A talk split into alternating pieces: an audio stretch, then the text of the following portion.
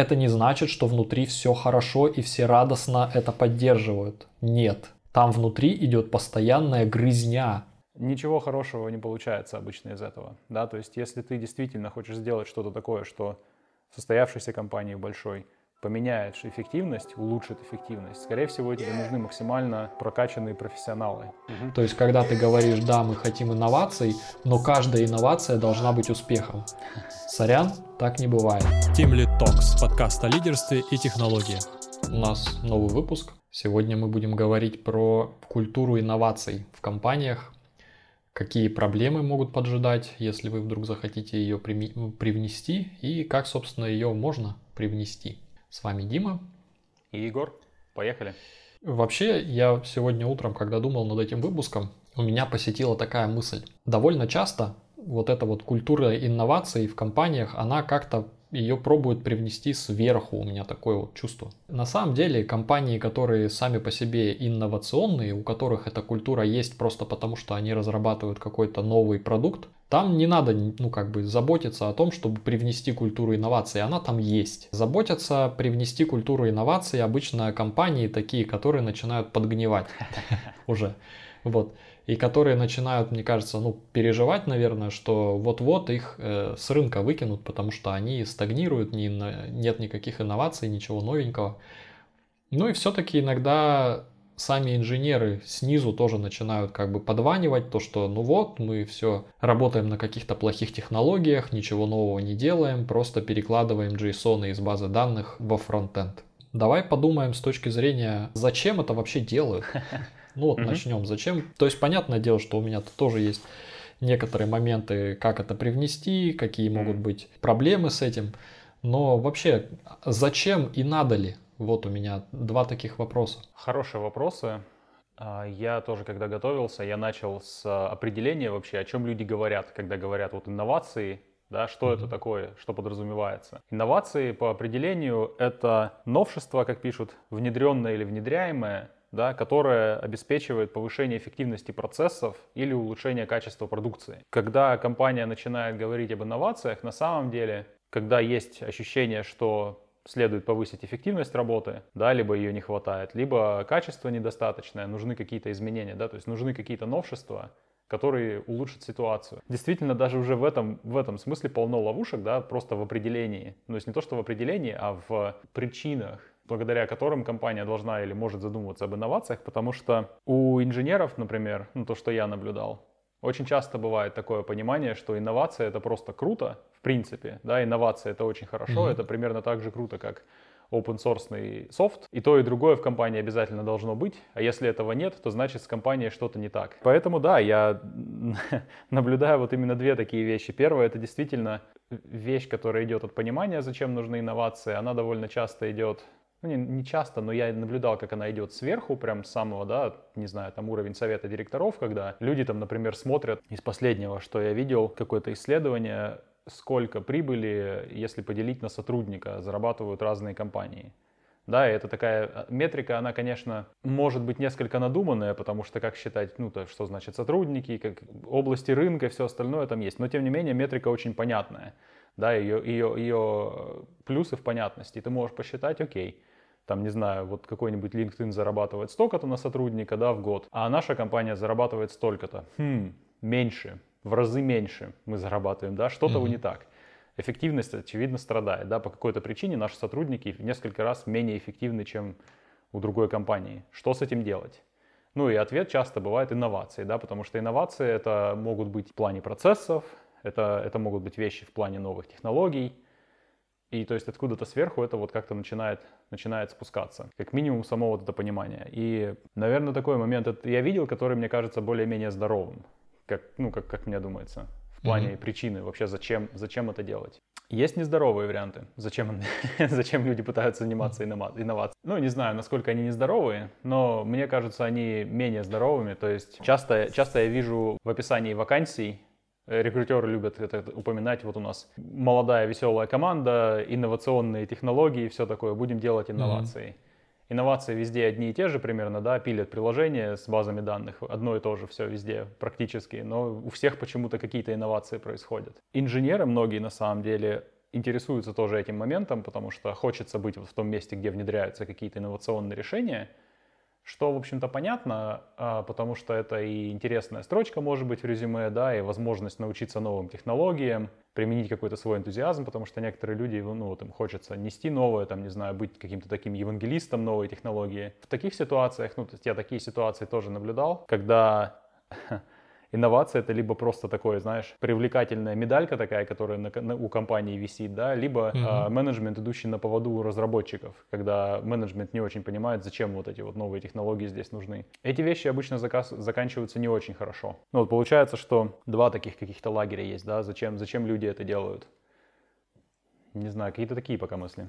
Да, то есть э, получается то, с чего я начал – есть компании, которые действительно занимаются какой-то инновационной деятельностью, и там у них, а, мне кажется, особо разговор-то не mm. стоит. Это для них это каждодневный труд, по сути. То есть это либо R&D, либо просто они возможно, какой-то маленький стартап, который хочет за счет какой-то ноу-хау или повышения эффективности, хочет побороть какого-то там большого Голиафа. И для них это действительно, то есть э, у них прямо это в ДНК их компаний. То есть они, возможно, используют какие-то технологии, которые только-только появились на рынке, они готовы с тем, что стабильность этих технологий гораздо ниже, и им придется, возможно, несколько раз переписывать их приложения, потому что сами технологии будут очень быстро обновляться. И, в принципе, они привлекают таких людей, и там вся компания состоит из таких людей. Да. С другой стороны, мне кажется, когда какая-то большая компания старается это привнести более или менее искусственно.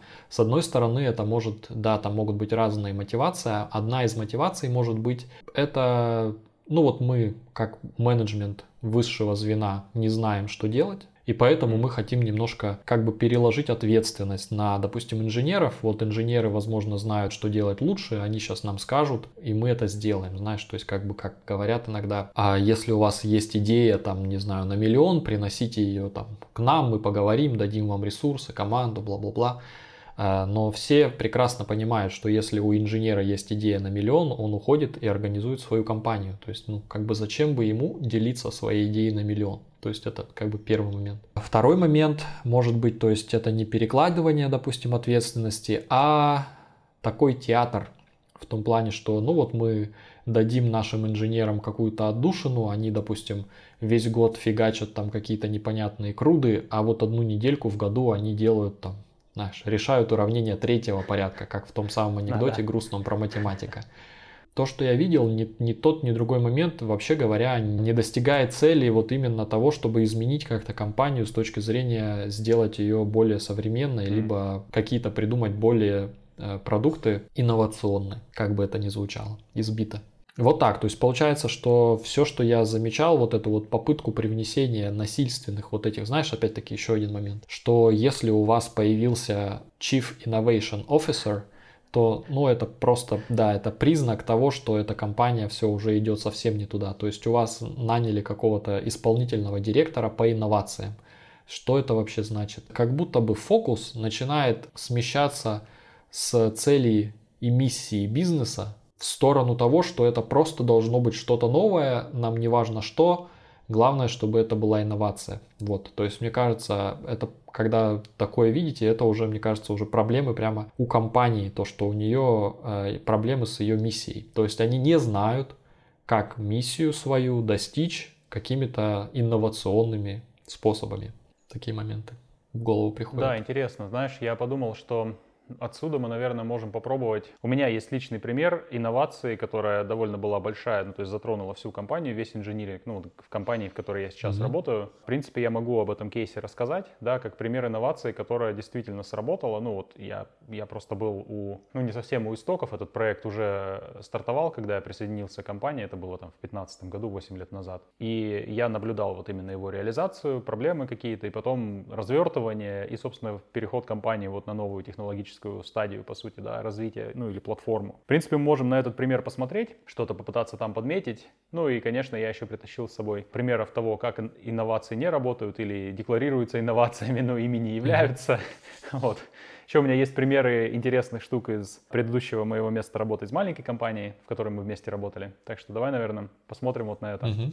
Друзья, привет! Я приглашаю вас вступить в закрытое сообщество Team Lead Talks. Это сообщество технических лидеров, где мы в закрытом чате и на регулярных созвонах общаемся на интересующие нас темы и разбираем какие-то кейсы из рабочей жизни, делимся опытом или впечатлениями. Мы всегда рады новым людям. Приходите, ссылочка будет в описании, читайте условия и вступайте. Жду вас там. Расскажу, наверное, сначала про, про большой кейс, большой компании, потому что мне кажется, что поскольку мы разговариваем с э, позиции менеджеров, да, линейных, тим-лидов, это интересная штука, потому что в большой компании, ну вот как ты сказал, в стартапах в некоторых или в маленьких компаниях, они в принципе сами по себе инновационные по сути своей, да, то есть у них просто подобралась такая команда, и либо менеджмент изначально так это делает, то есть там как будто бы процессы либо работают и работают проще, либо не работают, да, в большой компании есть интересные штуки, потому что вся компания вряд ли будет такая типа инновационная в кавычках в чем заключался проект и откуда он вообще взялся. Большая компания, там, не знаю, где-то было уже, по-моему, за тысячу сотрудников или около тысячи сотрудников, когда я присоединился, да, существенная часть из них инженеры, разрабатывала, ну, все еще продолжает разрабатывать, ну, большой довольно сервис, да, там состоит из сотни приложений, которые разрабатывают разные команды, и все это нужно было разворачивать на собственном дата-центре. Исходное состояние было такое, что в этом дата-центре э, крутились виртуальные машины, и на эти виртуальные машины, ну, классическим образом, там, в зависимости от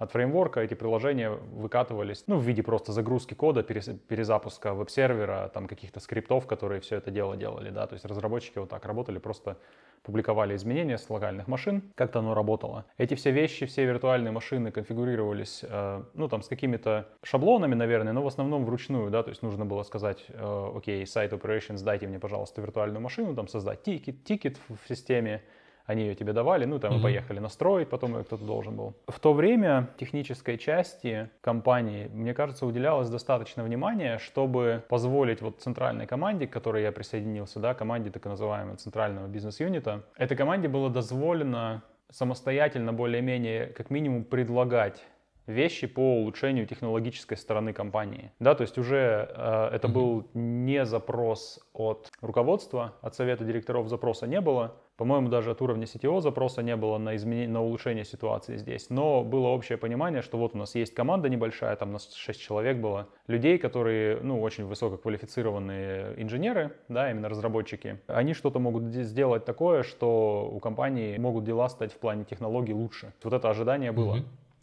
Была дана свобода действий. В какой-то момент, насколько я помню, ну, вот руководитель нашей команды совместно там с руководителями других соседних подразделений, они пришли к VP по технологиям центральным, насколько я помню, и предложили эту идею того, что нам нужно наши виртуальные вот эти машины все перевести в, ну, в контейнеры, да, то есть тогда докер появился, ну, какое-то время mm-hmm. назад, но тогда еще это была довольно новая технология, не супер новая, но многие еще этого не делали. Начали появляться первые более-менее полные системы оркестрирования дата-центров. Изначально это был марафон и Мезос назывались эта штука. Ну, Мезос, ты, ты в курсе, да, работал mm-hmm. в Мезосфере в свое время.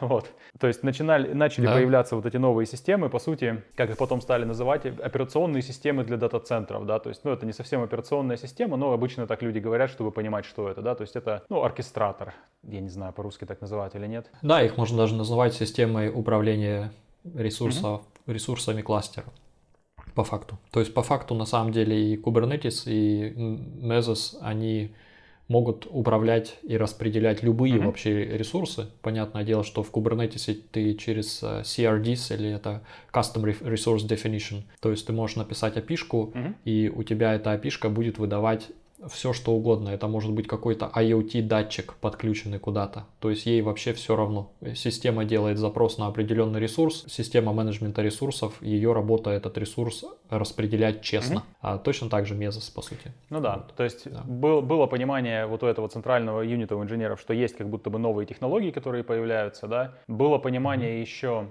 Зачем эта компании может понадобиться? То есть там была идея в том, что можно перейти от ситуации, когда тебе, чтобы что-то э, выгрузить в дата-центр, да, и оно начало работать, приложение, тебе нужно ждать, пока тебе сайт operations э, сделают виртуальную машину, потом она еще будет немножко не так настроена, как все остальные, конфигурации разойдутся, обновления накатывать, черт знает как. То есть, ну, вот это вот все это все можно было просто убрать, то есть это все можно было автоматизировать. Первое, да, была группа людей, которой была дана свобода вообще ну, исследовать предметную область, даже выбирать предметную область. То есть у группы, в принципе, было такое задание, ну, улучшать технологии. Оно было очень расплывчато определенное, да, то есть это был, не была даже основная функция, там, оно довольно расплывчато было, но в этом и, и, и был плюс, что можно было выбрать такое, окей, мы видим потенциально сильное улучшение эффективности наших технологий, да, поэтому мы это предложим нашим, ну, руководящим сверху ребятам. Если они скажут да, мы можем работать. И второе, с самого начала этого проекта были определены цели, то есть каким образом ну и цели все указывали как раз mm-hmm. вот в эту сторону, повышение эффективности,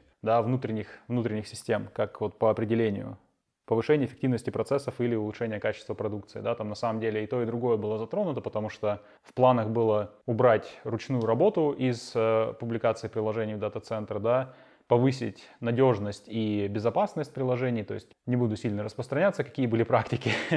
ну, у меня на самом деле про эту систему, про которую вот я сейчас рассказываю, есть публичный доклад, то есть там довольно много про это рассказано, но поэтому, в общем-то, mm-hmm. многие вещи я могу рассказывать. Ну, то есть была задача повысить безопасность, повысить эффективность, и, собственно, с, с этого мы начали. Третий момент, который был очень интересный, когда я пришел в компанию, этому проекту уже, по-моему, было два года, ну или второй год шел, внутреннему, и он достиг какого-то такого состояния, когда команда уткнулась, ну, в тупик в какой-то степени. То есть изначально mm-hmm. был сделан выбор в пользу э, одного набора технологий, вот этот марафон и Мезос, и open source компоненты к ним. И в какой-то момент просто стало, ну, по крайней мере, инженерам стало понятно, что с этими, эти технологии просто плохо работают друг с другом, недостаточно хорошо. Идея была в том, что мы пытались заменить ну, системы вроде, например, не знаю, запуска задач по расписанию, да, которые нужны. То есть приложениям нужно иногда mm-hmm. что-то по расписанию делать.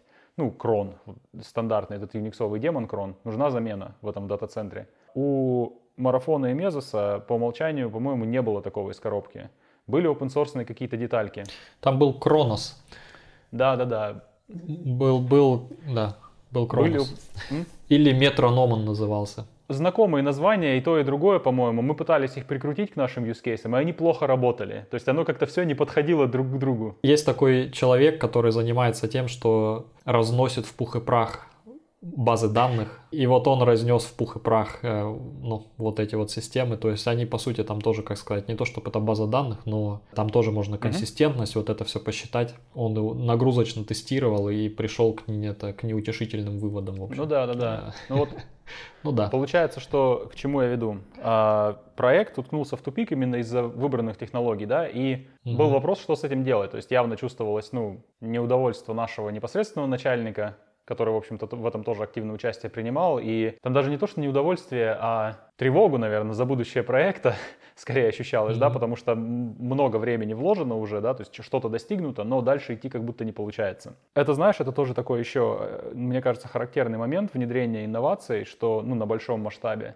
что, в общем-то, с самого начала наверное, такие проекты это все это research and development, что называется, да, и соответственно это угу. довольно рискованное предприятие, потому что ты заранее не знаешь границ того, ну тех изменений, которые ты будешь внедрять, ты не знаешь заранее, ну в интересных случаях того, насколько успешно у тебя это получится, да, то есть ты можешь видеть цель, можешь видеть примерно, примерно предметную область, то есть в какой области ты будешь это дело улучшать. Но получится ли у тебя, в общем случае ты даже и не знаешь. Из этого вот и следуют такие штуки, что на менеджмент ложится ну, такая интересная нагрузка. Да? У тебя есть большой проект, в котором заняты крутые специалисты, стоят много денег, занимает много времени, и в промежуточных местах, элементах, вот в промежуточных точках пути этого проекта выхлоп может быть отрицательным.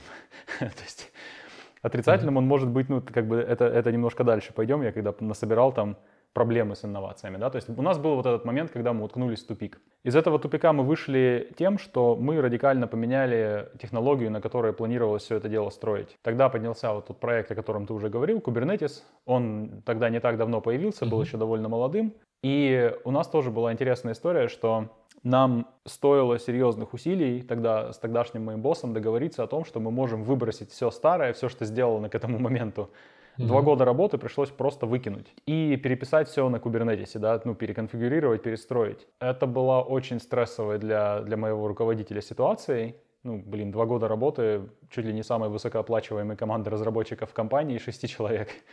Как бы в окно, э, прощайте. Ну, не совсем все, конечно, потому что часть документации сохранилась, основные идеи, да, чего мы хотим добиться, это все применимо, ценности этого проекта, все, все оставалось. Но программы были выкинуты в окно, и сделано это было довольно изящно, потому что мы, чего мы добились как команда от нашего руководителя, так это времени нам на то, чтобы попробовать реализовать то, что уже было сделано на новых технологиях, вот на этих, на кубернетисе. Мы выбили себе, я помню, две недели, Мгм. И, и там была прям разительная, раз, ну, прям разительное отличие. За две недели мы реализовали все то, что было реализовано до этого за два года на Кубернетисе, и даже Мгм. больше. То есть вот эти вещи с запуском э, задач по расписанию, с просто одноразовым запуском задач, которые, с которыми у нас были проблемы на предыдущих технологиях, мы их тоже за эти две недели решили. Этого оказалось достаточно нашему руководителю, чтобы сказать, окей, мне, конечно, это не нравится, но, похоже, то, что мы вот два года здесь делали, это было тупиком, мы это все выбрасываем, выбираем новые технологии, на, на основе которых все это дело будем строить. И здесь, на самом деле, я, наверное, упомяну сразу какие-то такие проблемки тоже с инновациями связанные. Нам в тот момент на руку сыграл тот факт, что мы, э, несмотря на то, что уже какая-то часть вот этой новой системы была сделана, мы ее не пытались даже частично выкатить никуда. Да, и мы Мгм. не коммуницировали слишком много, даже с нашим руководством вышестоящим, о, о каких-то деталях того, что происходит. И поэтому, на самом деле, смена технологии полностью, то есть тот факт, что мы два года работали в одном направлении, поняли тупик и, и вернулись к другому, ну, то есть повернулись в другую сторону, это была единственная проблема у нас внутренней. Да, то есть снаружи нам не пришлось ни перед кем оправдываться, никому объ- ничего не пришлось объяснять, почему мы сейчас Мезос выбрасываем и переходим на Kubernetes, да, то есть только инженерами решить проблему, договориться с нашим руководителем, чтобы он это дело принял, все. Да, то есть э, я наблюдал иногда попытки устроить инновационные какие-то вещи, когда их начинают, скажем так, использовать вживую Тут же внедрять. слишком рано, Мгм. начинают внедрять слишком рано, до того, как полностью решены все проблемы. И в такой ситуации, если они начали уже внедр- начато внедрение технологий, поворачивать вот таким образом, что выясняется, что тупик, и нам нужно что-то другое, может быть очень сложно.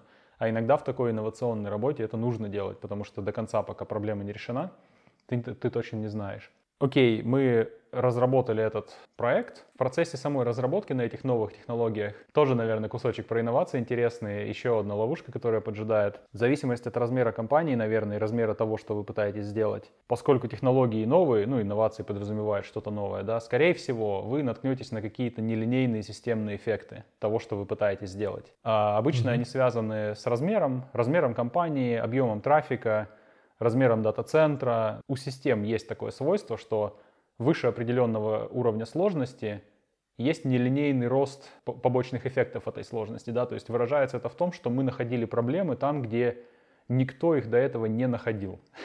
То есть нам, нам пришлось Мгм. отправлять патч в веб-сервер Nginx, нашли проблему, и еще один патч мы патчили натурально, модуль фаервола в Linux, потому что нашли проблему в, в NAT, там как, проблема была с аллокацией, ну типа строчек под адреса в таблице трансляции адресов. Только у нас вылезла, вы, вылазила довольно легко при определенной нагрузке. То есть инновация это тоже такой момент, что даже если технология как будто бы другими компаниями испытанная, и выглядит все хорошо, и большие компании с ней работают. Не стоит обольщаться по этому поводу. Если ваша компания сравнимого размера, у вас будут проблемы, и они будут другими, скорее всего.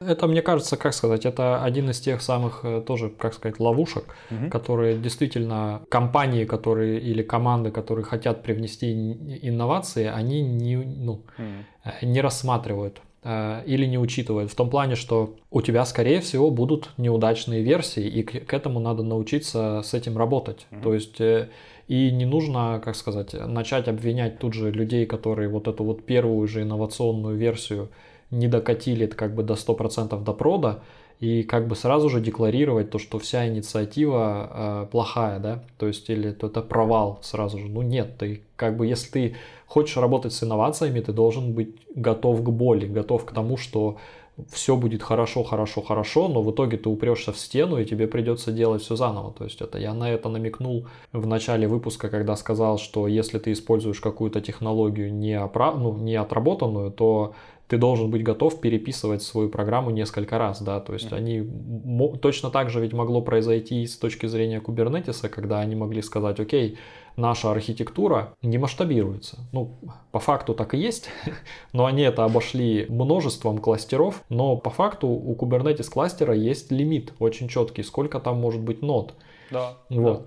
И, соответственно, в этот момент э, они могли бы, допустим, ну, э, начать менять архитектуру. Это могло бы повлиять на все, что вы уже сделали, и вы должны были бы на это как-то реагировать. В этом плане вот этот один из тех моментов, мне кажется, которые ребята, когда это пробуют спустить сверху вниз, э, не замечают. То есть они ожидают как-то сразу же каких-то прям вот мы разрешим инженерам инновации, и они на следующую неделю уже все сделают правильно. Mm. Нет, это игра в долгу. Один из э, челленджей, который у меня здесь записан, это краткосрочный фокус. Получается, что ты фокусируешься на каких-то quick wins, так, так mm называемых, а инновации так не работают. Инновации это обычно игра в долгую, даже те же самые вот этот OpenAI со своим чатом GPT. Сколько лет они работали до того, как появилась вот эта магия?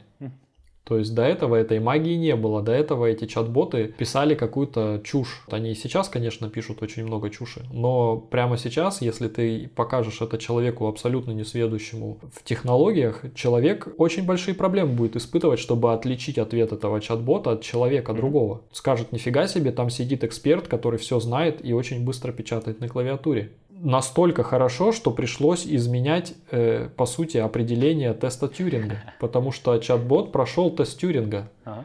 Ты, по сути, можешь не отличить его от живого человека. Так вот, краткосрочный фокус, да. То есть и страх неудачи тут же, да, то есть два. Mm-hmm. То есть э, если команда потерпела неудачу, понятное дело, что это э, удар по по эго самой команде, да, по уверенности в себе, в своих силах, но точно так же это может быть и как бы удар по так называемым спонсорам, то есть э, высшим менеджерам в компании, которые это все дело продавили и не умеют принимать поражение. Если вы хотите инноваций, будьте готовы к тому, что с первого раза не получится, и, возможно, даже со второго раза ничего не получится. И нацеливайтесь на игру в долгую. Вот. Да, все так. А в моей истории, что касательно страха неудачи, да, у нас он получается вот немножко его было, ну, то есть мы все-таки, весь проект оказался потом в конце успешным, но был вот этот момент, где по сути, мы несколько лет потратили, команда потратила на то, чтобы следовать ну, пути, которые вел в тупик, и оттуда пришлось выходить, да, то есть, и, как я и проговаривал, нам там в этом смысле помогло, что мы не коммуницировали слишком много с вышестоящим менеджментом, да, в плане того, что конкретно, чего мы достигли, с помощью чего, да, и поэтому поворот можно было сделать более-менее безболезненно, ну, кроме личной ответственности менеджера, вот, собственно, руководителя команды, тимлида как раз, да, то есть для него, я думаю, Два года работы выкинуть, mm-hmm. это было непросто очень. Что касается игры в долгую, инновации в больших компаниях, в каком-то смысле разработка всего этого дела, это только половина, а может быть и треть всей истории, да, потому что разработать новые технологии, внедрить, ну, то есть э, это одно, но пока они вот просто разработаны, да, в каком-то там отделе есть какое-то тестовое приложение, которое их использует, ну, допустим, остальные части компании все еще работают на старых технологиях, это значит, инновация это еще, в общем-то, не выполнена, да, потому что повышения эффективности нет инновация еще не внедрена. И с внедрением это занимает очень много времени и усилий. И помимо этого есть еще интересная проблема, связанная с внедрением инноваций. Да? То есть когда постепенно ты подходишь к решению своей задачи. Если ты строишь что-то похожее на платформу, либо на сервис для внутренних да, разработчиков, либо еще что-то такое. То есть когда твои пользователи, твои новые системы, это ну, другие люди, да, когда это не просто там, не знаю, у тебя есть электромотор, который тебе нужно сохранить все размеры и параметры, но сделать мощнее. Это, наверное, чуть проще в этом смысле, что ты просто стенд испытательный делаешь, да, и вот mm-hmm. он у тебя есть. Если у тебя клиенты или пользователи этой технологии, это другие люди или команды, там тебя поджидает, поджидает другая ловушка, да, тебе нужно синхронизироваться с пользователями, с твоими, то есть тебе нужно кого-то выбрать, кто будет, скажем так, э, первой тестовой площадкой, да, то есть тебе на самом деле нужен испытательный стенд в любом случае. В каком-то смысле это могут быть другие команды, другая команда, другие люди. В нашем случае нам повезло, потому что ну, даже не то, что повезло, мы были просто в идеальной ситуации для этого, да, в идеальном положении. У нас было, было несколько собственных приложений, за которые команда отвечала, которые выглядели очень похожи на то, как приложения строились у продуктовых команд, собственно, которые были нашими пользователями конечными. И поэтому мы могли без связи с продуктовыми командами очень хорошо протестировать, как их приложения будут работать на новой системе. Mm-hmm. Да? То есть у нас было приложение в руках, которое было похоже на то, что у них. Это на самом деле первый этап начала внедрения, да, то есть именно проверка. Проверка, так скажем, арматурные испытания новой технологии. После этого следовало само внедрение, и, конечно, здесь, мне кажется, можно очень много проблем получить в компании, потому что инновационные технологии, они довольно часто ну, меняют положение дел, да, то есть разработчикам нужно выучить новые технологии. В нашем случае менялось то, как приложения разворачивались в дата-центре. То есть менялись скрипты, менялись команды, новые команды вводились. Угу. И это означало, что чтобы эта инновация стала для компании эффективной, то есть чтобы она начала приносить деньги, ее нужно было, в общем-то, развернуть везде. То есть всю компанию нужно было перевести на новые технологии. Ну, желательно не оставляя ни- никого за бортом. Это был интересный процесс, потому что мы начали с того, что, ну, знаешь, это, наверное, классический change management, да, в, том, в каком-то смысле. То есть у тебя всегда будет группа людей, которые mm-hmm. сильно заинтересованы, потом те, которые смотрят на заинтересованных, говорят, окей, мы тоже присоединяемся, потом часть людей, которые говорят, ну, я, в принципе, положительно на это смотрю, но как бы мне пофигу, если все делают, то я пойду. Похоже, еще людей, которые не очень положительно, но, в принципе, тоже пойдут, когда все предыдущие, ну, и те, которые будут до конца сопротивляться еще есть, да, там какая-то такая кривая, ну, обычная колокол. Мы планировали разворачивание тоже тоже исходя из того, что нам сначала нужно попытаться захватить вот этих людей, которые, у которых будет энтузиазм по поводу технологии, поэтому мы устраивали внутреннюю такую небольшую конференцию, угу. писали там даже специальный классно выглядящий скрипт, который переводил приложение на новую систему, то есть такой типа мастер. Мастер, который угу. мы на этой на внутренней конференции прям вживую демонстрировали, как вот можно взять приложение и буквально там, не знаю, за 10 минут оно окажется уже в дата-центре, работающим без всяких там тикетов к site operations. Мы вложились в такой вот, ну, в евангелистов, грубо говоря, да, до какой-то степени. И какая-то часть народу просто сказали, окей, после этой презентации, типа, все, мы,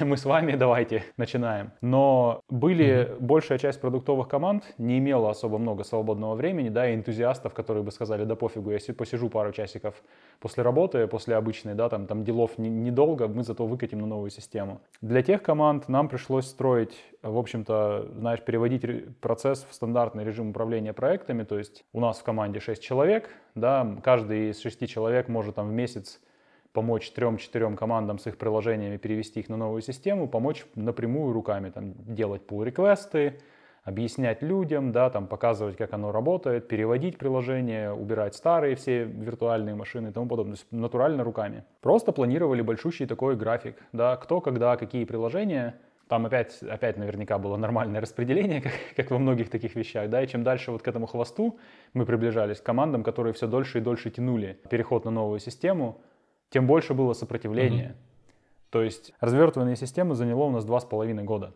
Только развертывание. Ну, то есть несколько сотен приложений, там несколько сотен разработчиков. Мне тут хочется как, ну, зафиксировать то, mm-hmm. что ты сказал, да, то есть э, как бы вот эти вот трудности, которые могут поджидать вас, если вы вдруг решили заняться инновациями, да, то есть первое, то, что ты сказал, это сопротивление изменениям, оно есть всегда, вот, и понятное дело, что вы сопротивление изменениям, наверное, одно из главных. Вы побороли тем, что у вас все-таки был Э, так называемый спонсоршип, да, то есть э, э, менеджмент компании вас поддерживал, понимал, что это нужно сделать, это, наверное, пункт номер один, mm-hmm. да, то, что вам, в общем-то, собственно, нужно получить мандат на внедрение изменений от тех, кто заведует деньгами. Но так или иначе, сопротивление изменениям может быть и на низких уровнях, да, то есть мы про это как бы поговорили в том плане, что иногда эти инновации пробуют внедрить сверху вниз, и в этом плане как бы уже понятно, что верх как бы понимает, что нужно что-то делать, а низ ну, либо сопротивляется, либо просто откровенно саботирует эти инновации, да,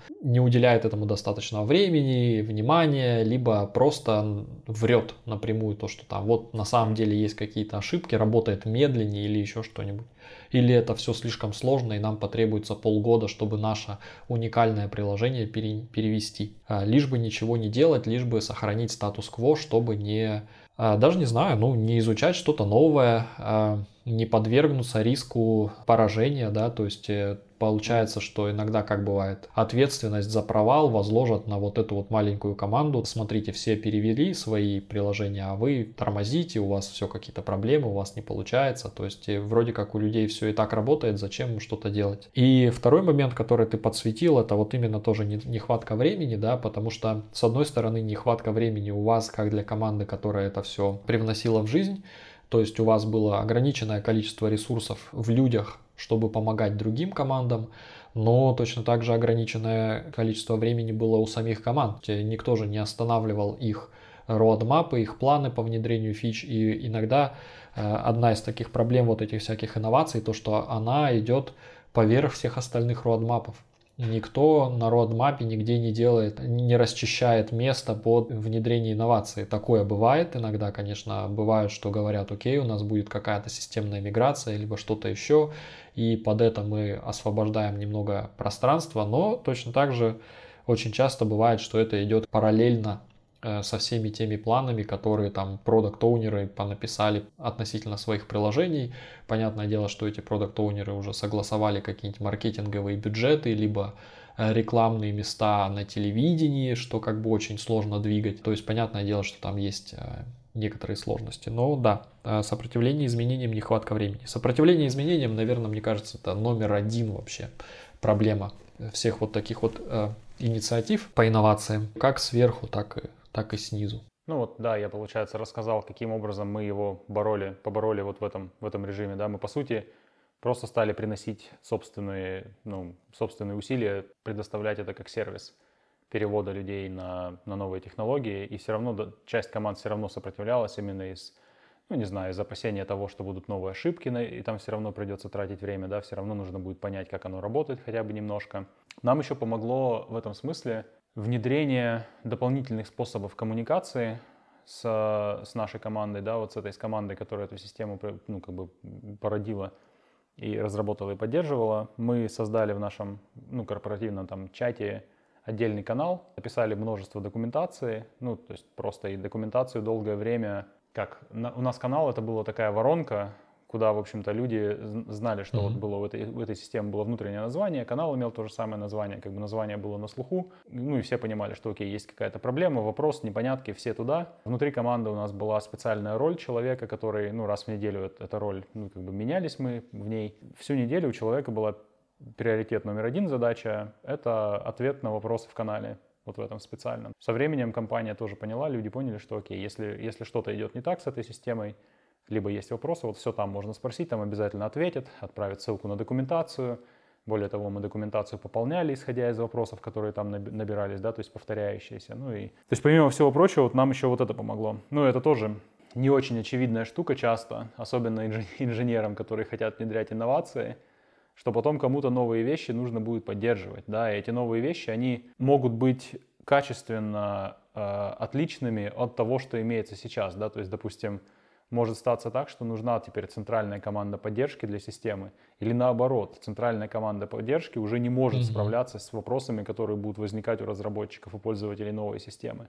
Да, то есть такие эффекты, которые просто, смотря на технологии, сложно предусмотреть обычно, да, связанные с поддержкой. Там тоже могут быть интересные моменты.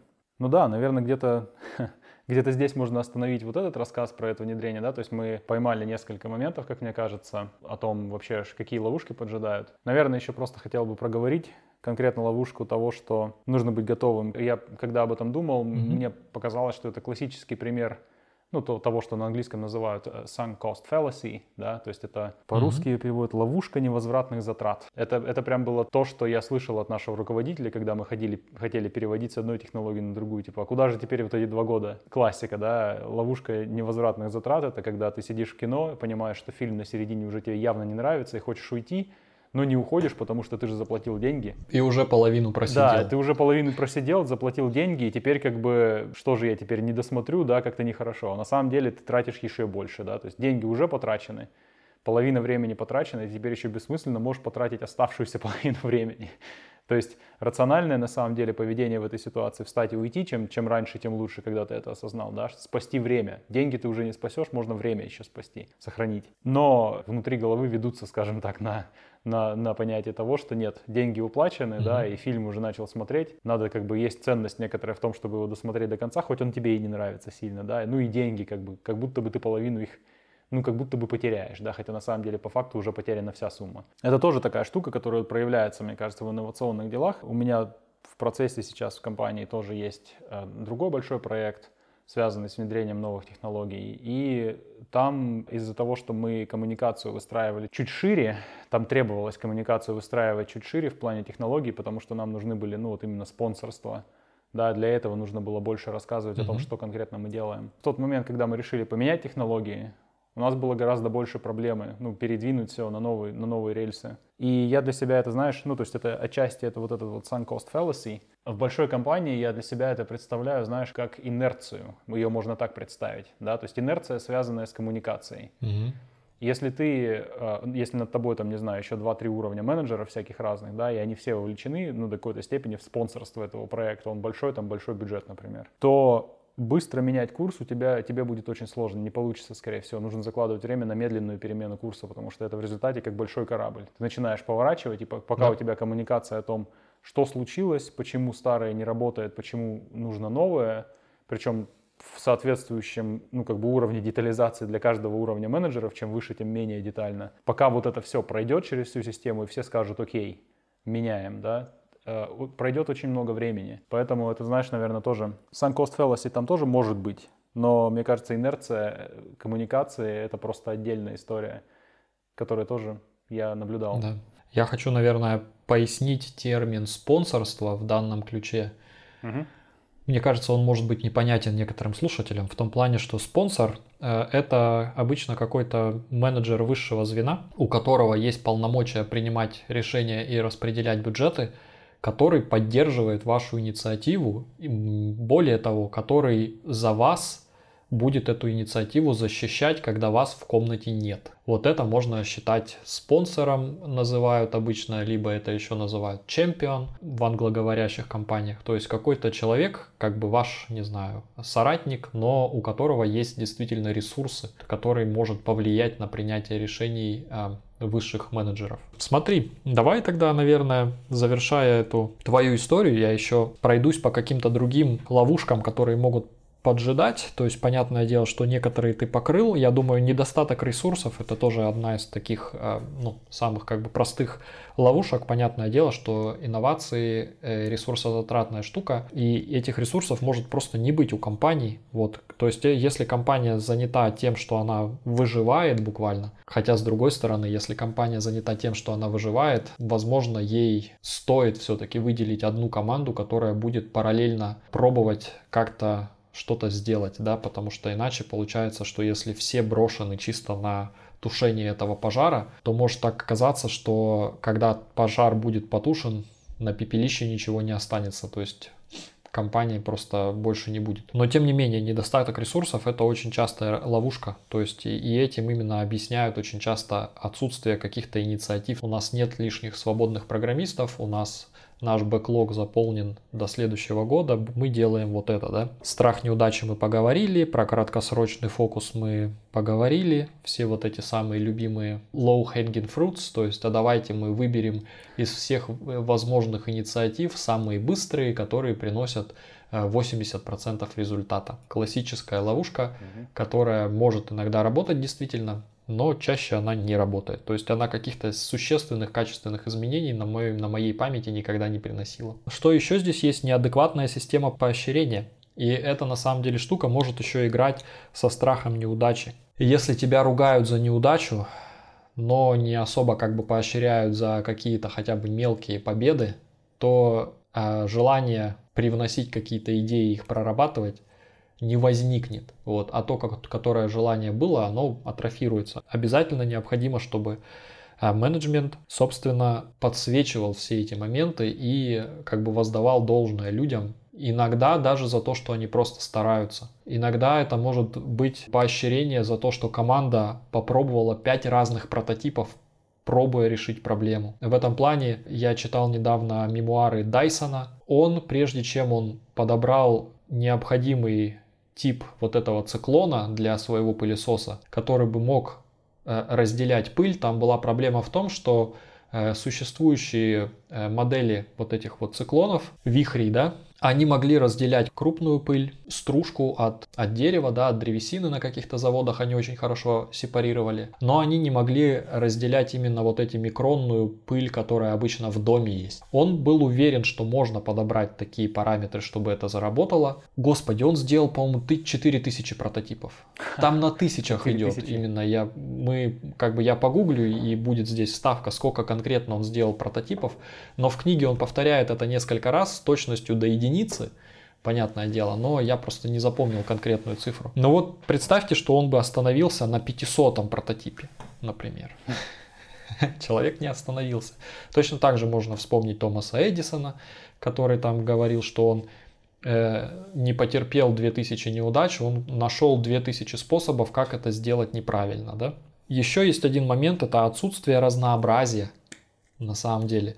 То есть мы про это, наверное, не говорили, про это, наверное, можно будет поговорить как-нибудь, если вдруг мы захотим сделать выпуск про diversity. Мы с тобой это в частной беседе говорили и говорили, по-моему, в нашем закрытом э, клубе э, лидов. Но суть в том, что если у вас все люди как бы как на подбор, то никаких инноваций там ждать-то, собственно, не стоит, потому что оригинальности мысли относительно этой группы людей – возникнуть неоткуда будет. То есть все люди одинаковые, они интересуются одними и теми же вещами, иногда они одеваются одинаково и выглядят немножко похоже. Вот, это именно та проблема, когда вы а, пытаетесь подобрать на cultural fit, чтобы человек именно вошел в вашу компанию, подошел к вам по духу. Да, работать будет в такой команде потрясающе легко, но проблема будет с тем, что, скорее всего, инновации, если будут, то они будут направлены в одну сторону и каких-то радикальных изменений ждать от этой команды не стоит. И более того, получается, что есть некоторые исследования, что такие команды как раз-таки из-за того, что там легче работать с точки зрения там, каких-то моральных э, вещей, давления, да, то, что все одинаковые, вот, все похожи, все друг друга понимают, но именно из-за этого эти команды работают хуже по производительности. Нет разнообразия в плане происхождения опыта и навыков. Диапазон генерируемых идей может быть ограничен. Угу. Вот. Про коммуникацию мы поговорили, то есть некачественная коммуникация, как бы непонятно что зачем прозрачность принятия решений отсутствует, например, там. Зачем мы делаем эти инновации? Никому, знаешь, ну, то есть как бы мы что-то делаем, вот как вот ты говоришь опять-таки. У вас была проблема, да, но для некоторых команд могло бы не быть проблемой. То есть для них старая система работает вполне нормально, и вы как раз-таки приходите, претендуете на наше время, да, на наши ресурсы, говорите нам, что нам надо что-то выучить, не знаю, там новый язык программирования, новую систему, или то, что это мы сейчас будем ответственны за деплой наших проектов, да. То есть так-то мы вроде бы как говорили, вот у нас комит, который надо задеплоить, а дальше вы как-нибудь там сами, а теперь вы нам говорите, что нам надо конфиг написать, самим YAML файл, например, написать. Ну, я не, не знаю, как конкретно у вас было это дело, но такое могло вполне быть. То есть вы как бы нагружаете людей какой-то новой работой, но не объясняете им, почему они ее должны делать. Неясные цели и стратегии инноваций. Нет какого-то четкого направления, менеджмент не говорит, что нам нужно вот решить какую-то проблему, а говорит просто, а давайте придумывайте инновации.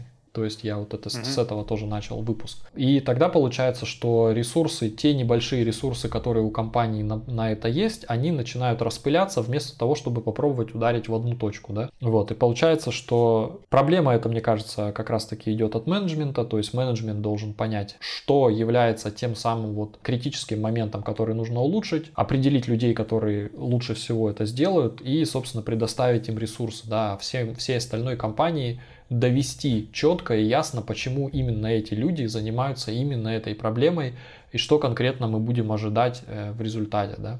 Последнее, что у меня здесь есть из вот этих вот, то, то что может поджидать, это трудности в измерении инноваций. Mm-hmm. То есть, как бы, как показатели какие-то могут быть э, отсутствовать, что конкретно улучшилось. -то. Угу.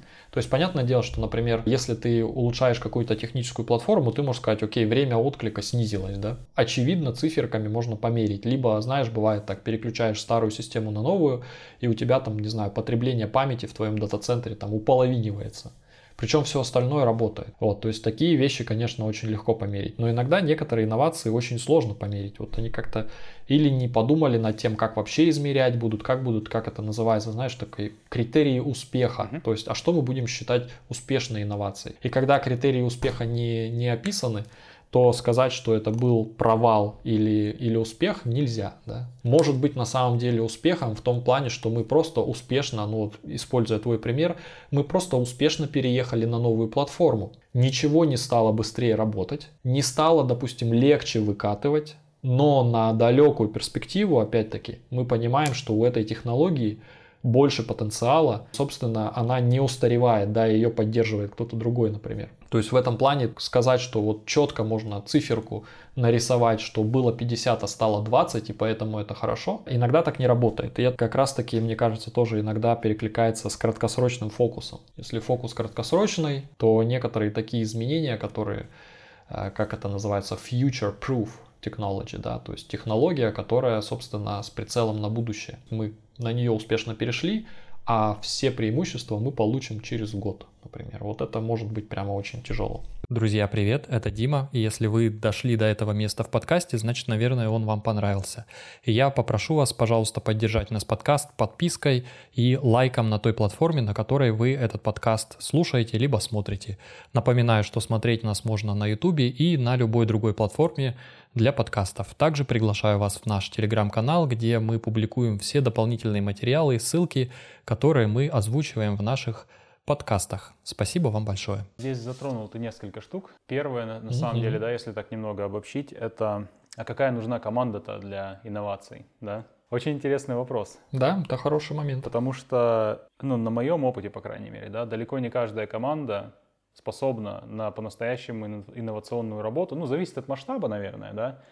Но, опять же, мы понимаем, что это должно быть ну, новшество, которое приводит к, к улучшению эффективности либо качества продукта, да, то есть масштаб все-таки ну, средний или большой в размерах компании, да, на, как бы прицел такой, что если ты там, ты стал писать код чуть быстрее, потому что там что-то поменял себе текстовый редактор, который быстрее открывает файлы, наверное, это нельзя считать инновацией, ну, можно считать персональной инновацией, наверное, да, но в масштабах компании это не инновация. Если ты померил, сколько времени у вас все разработчики открывают файлы, и всех, ну, как бы перевел на этот редактор, и они стали еще быстрее работать, тогда, наверное, это имеет смысл называть инновацией, да. Не все люди для этого одинаково хорошо приспособлены. Мне нравится, ну, вот этот вот э, замечание по поводу того, что команды, которые имеют больше, ну, разнообразия в плане опыта и точек зрения, больше приспособлены к инновациям, мой личный опыт говорит, что да, действительно это нужно. И более того, лучше работают как будто бы команды с максимально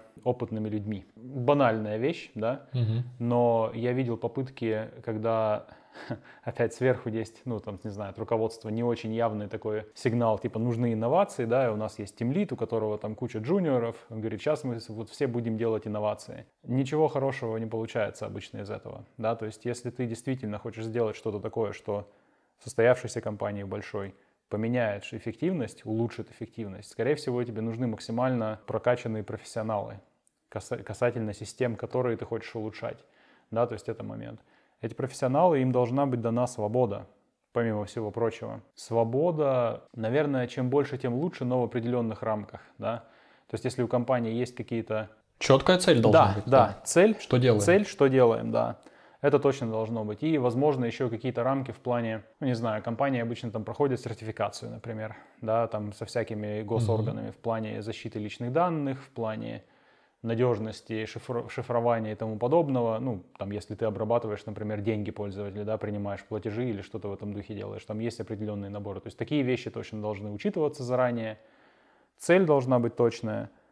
Помимо этого, может быть, у компании есть еще внутренние какие-то, эм, не знаю, там ограничения на выбор технологий, например. Если оно mm-hmm. есть, то, конечно, это тоже входит, но остальное, в остальном должна быть дана свобода такой команде. Свобода с доверием, то есть делегирование поиска именно решения задачи, да, и, может быть, иногда даже изменение задачи немного, да, потому что если этого Гарта вспоминаем, он обычно говорит, что цель должна быть изменена немножко или подправлена в соответствии с доступными средствами. Mm-hmm. Может статься, что невозможно достигнуть вот на 100% ту цель, которая поставлена, но можно достигнуть цель, которая на 95% совпадает с поставленной целью. Хорошо это или плохо? Ну, к этому нужно быть готовым, готовым к такому вопросу. И нужно команде тоже дать понять, что вот такое движение ну, в направлении цели, в очень точном направлении цели, но, может быть, если мы попадем не туда, но очень близко, это тоже нормально, да, то есть это означает Опять же, что люди, вот эти профессионалы, они должны понимать эту ответственность и быть готовыми ее брать на себя. Наверное, классический такой research and development в каком-то смысле, да, где ты даешь много свободы инженерам,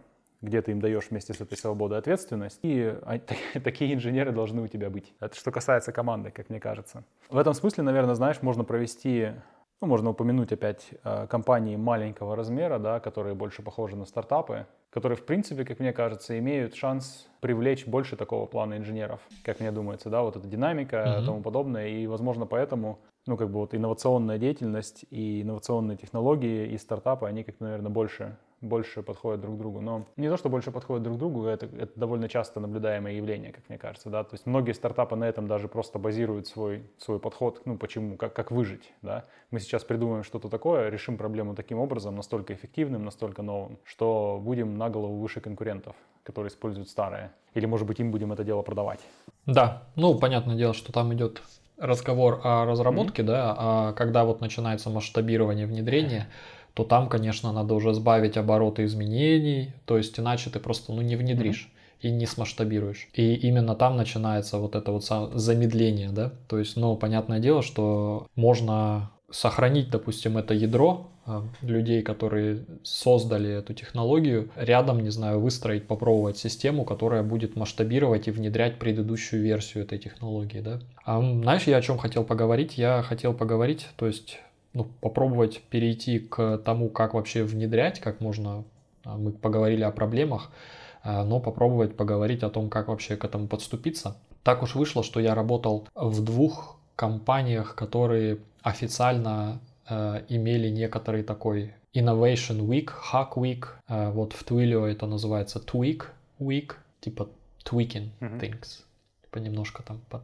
подправить. С одной стороны, я вообще хотел когда я размышлял над этим до включения записи, я думал, что эти попытки на самом деле были прав... они были провальны в каком-то плане. Но так или иначе, на самом деле они принесли плоды в долгосрочной перспективе, но об этом никто не смог сообщить заранее. То есть говорить про компанию, в которой ты сейчас работаешь, я помню, что на одной из вот этих Hack Week, она даже сперва называлась Innovation Week, проблема возникла тогда, когда инженеры хотели, чтобы эти инновации, которые они придумывают, прям вот внедрялись вот завтра, чтобы они появились в продукте. Было сопротивление этим изменениям от продуктовых людей, от бизнес-людей, которые как бы, ну вот у нас есть вообще, опять-таки, свой roadmap, да, свои фичи, а эта фича, она вроде как совсем не лезет да, и поэтому некоторые фичи, ну и опять-таки фичу, которую ты запилил за неделю, упаковать именно в продукт не всегда удавалось, то есть потом возникали какие-то проблемы с этим. И на самом деле вот такой подход, он приводил к тому, ну, что люди начинали как-то уставать и разочаровываться вот в этих вот всех Innovation Week'ах, и потом даже активность людей снижалась, то есть люди, которые участвовали в этих инициативах, они типа, ну нафига мне это делать, я лучше там поработаю спокойно, вся, компа- вся компания будет занята этой фигней, а я спокойно поработаю над своим бэклогом. Вот, больше пользы принесу. Такое я замечал. Но потом я заметил, мы же тыкали в этот OpenStack, в эту систему докеров, контейнеров на одной из Innovation Week. То есть это была одна из вот этих инициатив, довольно большая команда собралась, и мы пробовали контейнеризировать эти Rails приложения, запускать их на OpenStack. Это все очень долго билдилось и работало, но как-то работало, что-то мы попробовали. Второй момент, на другом Innovation Week мы пробовали GraphQL. Mm-hmm. Причем мы даже пробовали не GraphQL, мы пробовали, там еще был такой вариант, это от Netflix, не помню, как называлась технология, Falcor, кажется, она mm-hmm. называлась, как-то так. Такое было. То есть тоже похожая какая-то технология, каких-то вот э, графов, каких-то вот этих вот вместо REST API. И вообще говоря, обе эти инициативы переработанные нашли применение потом уже через спустя ну, многие годы. То есть я не знаю, насколько, по крайней мере, GraphQL совершенно определенно mm-hmm. Это было продолжение Innovation Week, потому что один из участников команды собственно, потом был ответственным за внедрение этих технологий в компании. вот. И вырос на этом, там, в тех лида, в директора. Да, а вот э, с OpenStack я не уверен. Но, тем не менее, эти идеи прорабатывались, но просто мы, как инженеры, в тот момент не понимали, что это работа на три года, например. Вот, что нельзя просто так взять за недельку запилить, а потом сказать, окей, мы выбрасываем весь roadmap, который мы запланировали, и делаем вот это теперь. Да, да, все так. То, что ты тему поднял, которая вот этой Innovation Week, да, то есть неделя инноваций, которая действительно в компании Ну, мы оба там работали, да, то есть, ты, по-моему, ты уже уволился как раз, когда я пришел. Или типа такого что-то было. У нас, не, я еще поработал пол, что-то полгода, а потом ушел, да. Ну да. Мы вместе с тобой делали Platform Hour, А, помнишь? точно, блин, было, да, такое, да-да-да. Что по большому счету было еще одной попыткой сделать нормальный, типа, нормальный хак. Нормальную, да, неделю инноваций. То есть, насколько я могу сказать, в компании действительно это, как мне думается, совет директоров не ждет серьезно никаких инноваций оттуда, да, это больше отдушина для инженеров. Мгм.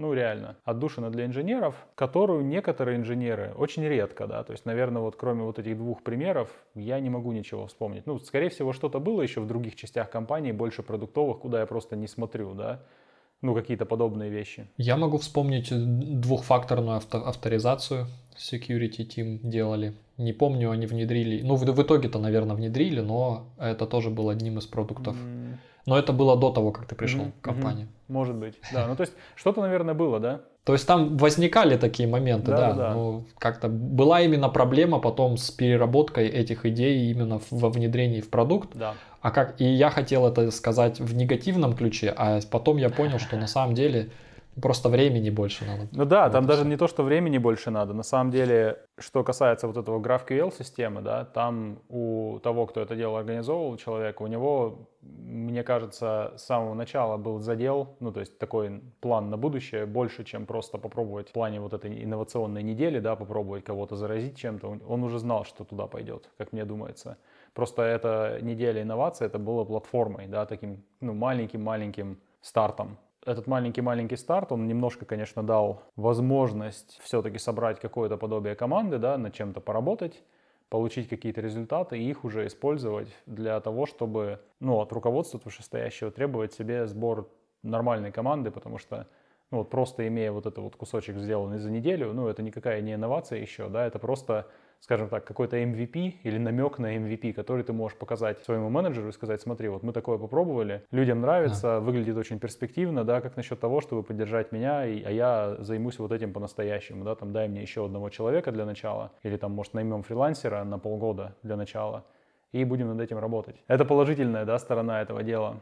Я могу, раз уж мы заговорили про такие вот недели инноваций, упомянуть отрицательную сторону этого дела. Опять переходим немного к ловушкам. Есть интересная ловушка, связанная с инновациями и с ролью тимлида. Тимлиды бывают э, люди с техническим бэкграундом и с нетехническим бэкграундом. Люди с нетехническим бэкграундом, ну, в общем случае, наверное, не могут понимать всех деталей, тонкостей того, что происходит, да, потому что там у тебя команда 6-8 человек, ты один, как бы до какой-то степени ты, конечно, можешь программистам своим сказать, расскажите мне, что вы тут делаете, да, и покажите, но только на определенном уровне детализации, да, до конца всех нюансов ты не поймешь. И Да. еще, наверное, сложнее понять а, последствия там какого-нибудь второго, третьего порядка от внедрения технологий новых. И я наблюдал несколько раз такие истории, где команда с нетехническим тимлидом, без технического бэкграунда, становилась жертвой очень э, такого человека с очень высоким энтузиазмом после Hack который хотел Мгм. что-то новое внедрить. То есть он мог просто своей технической подкованностью, ну и обычно это люди там до- достаточно большой профессионалы, с- своей технической подков- подкованностью убедить тимлида, что это все-таки надо пытаться внедрять. Вот мы смотрим, мы на неделе инноваций или Hack попробовали, оно так интересно работает. Он договорился с коллегами, что это нам нужно внедрять в рамках нашей команды и потом распространять дальше. И в результате дальше это никуда не распространяется, то есть оно распространяется до какой-то границы, да, потому что нет поддержки от высшего руководства, нет четкой большой цели, которая была поставлена заранее, да, то есть это решение ради, ради наличия решения чаще всего. Но такой патологический вот существует механизм этого всего дела Да. до какой-то степени зависимости от энтузиазма самого этого инноватора. Это все можно протолкнуть, но в результате компания на самом деле страдает, да, потому что если такой человек берется переделывать имеющуюся технологию, ну, это частая прям история, что вот у нас есть, там, не знаю, наш CI-CD пайплайн, да, который выкатывает наше приложение, а он какой-то немножко не такой, мы хотим сделать на новых технологиях, но поскольку CI-CD один весь на всю компанию, да, мы сделаем это в маленьком уголке в своем, и потом будем пробовать, типа, Мгм. через инженеров других, другие команды подначивать, чтобы они тоже его попробовали. В результате у компании теперь два CI-CD, да, один основной, Да. и есть несколько команд, которые перешли на другой CI-CD, он, может быть, им и понравился, но поддержки у них тоже нет, потому что в какой-то момент этот человек понял, что сопротивления слишком много, разочаровался и уволился. И поддерживать эту новую инновационную систему в неразвернутом до конца состоянии или в частично развернутом состоянии, теперь особо и некому. То есть компания только пострадала. Второй еще похожий способ, похожий симптом, наверное, или похожая патология инновационных таких вот недель. Это когда есть человек, который имеет очень много энтузиазма не по поводу конкретной технологии, а по поводу технологий в целом. А, и ему хочется много, ну или ей очень много всего пробовать. И этот человек в компании, опять же, часто это в присутствии не технического менеджера, потому что одно дело на неделе инноваций написать какого-то кода, да, там пере, взять, взять микросервис, переписать его там на Go, на Node.js, на, не знаю, на Rust, взять mm-hmm. и написать. Почему нет? Старый плохой, там ошибки какие-то лезут, мы возьмем и перепишем на новом клевом языке. Одно дело, ну, то есть посмотреть на это и сказать окей, а второе дело сказать этому разработчику, нет, в продакшн все-таки это, мой дорогой, не пойдет, да, потому что потому что плана такого у нас не было, поддерживать непонятно кому. То есть если у менеджера ну, не хватает понимания остановить такой процесс, то этот человек может до тех пор, пока на такого менеджера, который его не остановит, он может перемещаться по компании, оставлять за собой след из технологий, которые никто больше не знает, которые сложно поддерживать, ну просто потому что людей нет. Такое я тоже наблюдал. Да. Это тоже интересный момент. Почти, почти все вот эти штуки, которые таким образом оставались, они почти все из хайквиков, родом. И они почти все в таком состоянии, что этот человек, он внедряет эту штуку в новой команде, ему говорят, да, выкатывай, он выкатывает, какое-то время в команде работает, потом переходит в другую команду внутри компании. То есть эти штуки, они еще и без поддержки обычно. Опасности инноваций. Но это псевдоинновации, я бы сказал, или инновации не то что псевдоинновация, а попытка инноваций на, на неправильном масштабе, наверное, так, да, потому что компания большая, только в большой uh-huh. компании такое может существовать, потому что если бы компания была маленькая, то человека с большим энтузиазмом, скорее всего, хватило бы, чтобы, ну, скажем так, конвертировать всех людей, да, и перенести другие вещи, если компания была маленькая. А здесь именно из-за того, что компания достаточно большая, чтобы было большое сопротивление, ну, то есть полное развертыванию, и было достаточно мест, места для менеджеров, которые бы немножко так спустя рукава относились к такой активности. То есть в больших компаниях вот такие есть способы, не знаю, патологических попыток инноваций, которые компании на самом деле делают хуже, как мне кажется. При всем при этом, то есть на самом деле, если мы рассмотрим ловушки, о которых мы поговорили до этого в первой части, если мы таких людей как бы начинаем контролировать, то с одной стороны мы вроде как не создаем безопасную среду для инноваций, да, и mm. как-то не поощряем эти инновации. То есть мы как бы создаем преграды перед этим человеком. Допустим, как внедрять, вот есть некоторые советы, это создать безопасную среду для инноваций, как бы не бояться неудач, ошибки это типа хорошо, и поощрять инновации. То есть, э, когда человек что-то такое, не знаю, делает, привносит, надо его поддерживать и премию выписывать, и вообще говорить на всяких там митингах, что вот эти вот люди, они попробовали такие-то технологии. То есть, как быть? Хм. То есть, как, где, где вот эта граница между человеком-сканером, который просто любит все подряд трогать, и тем, чтобы не душить как менеджером таких людей. То есть не быть душным менеджером. Как не быть душным менеджером? Ты знаешь, для меня граница, наверное, ее проще понять, если, если попытаться сначала осознать реальную стоимость такой инновации. Потому что, ну, ну, стоимость в плане даже, может быть, не реальную стоимость, а последствия. Например, из примера с, с этим CI-CD, да, вот системами, чего не хватало в том примере, чтобы он был примером ну, вот именно успешной инновации? Не хватало постановки задачи на самом-то деле, да, потому не хватало постановки задачи, даже, ну, не оформлены. Зачем нам еще одна система CI-CD? Что не так с текущей системой CI-CD? Можно ли ее довести до ума? И если ее нельзя довести до ума, насколько реально повышение эффективности будет, ну хотя бы примерно, да, насколько реальным повышением эффективности будет новая система CI-CD?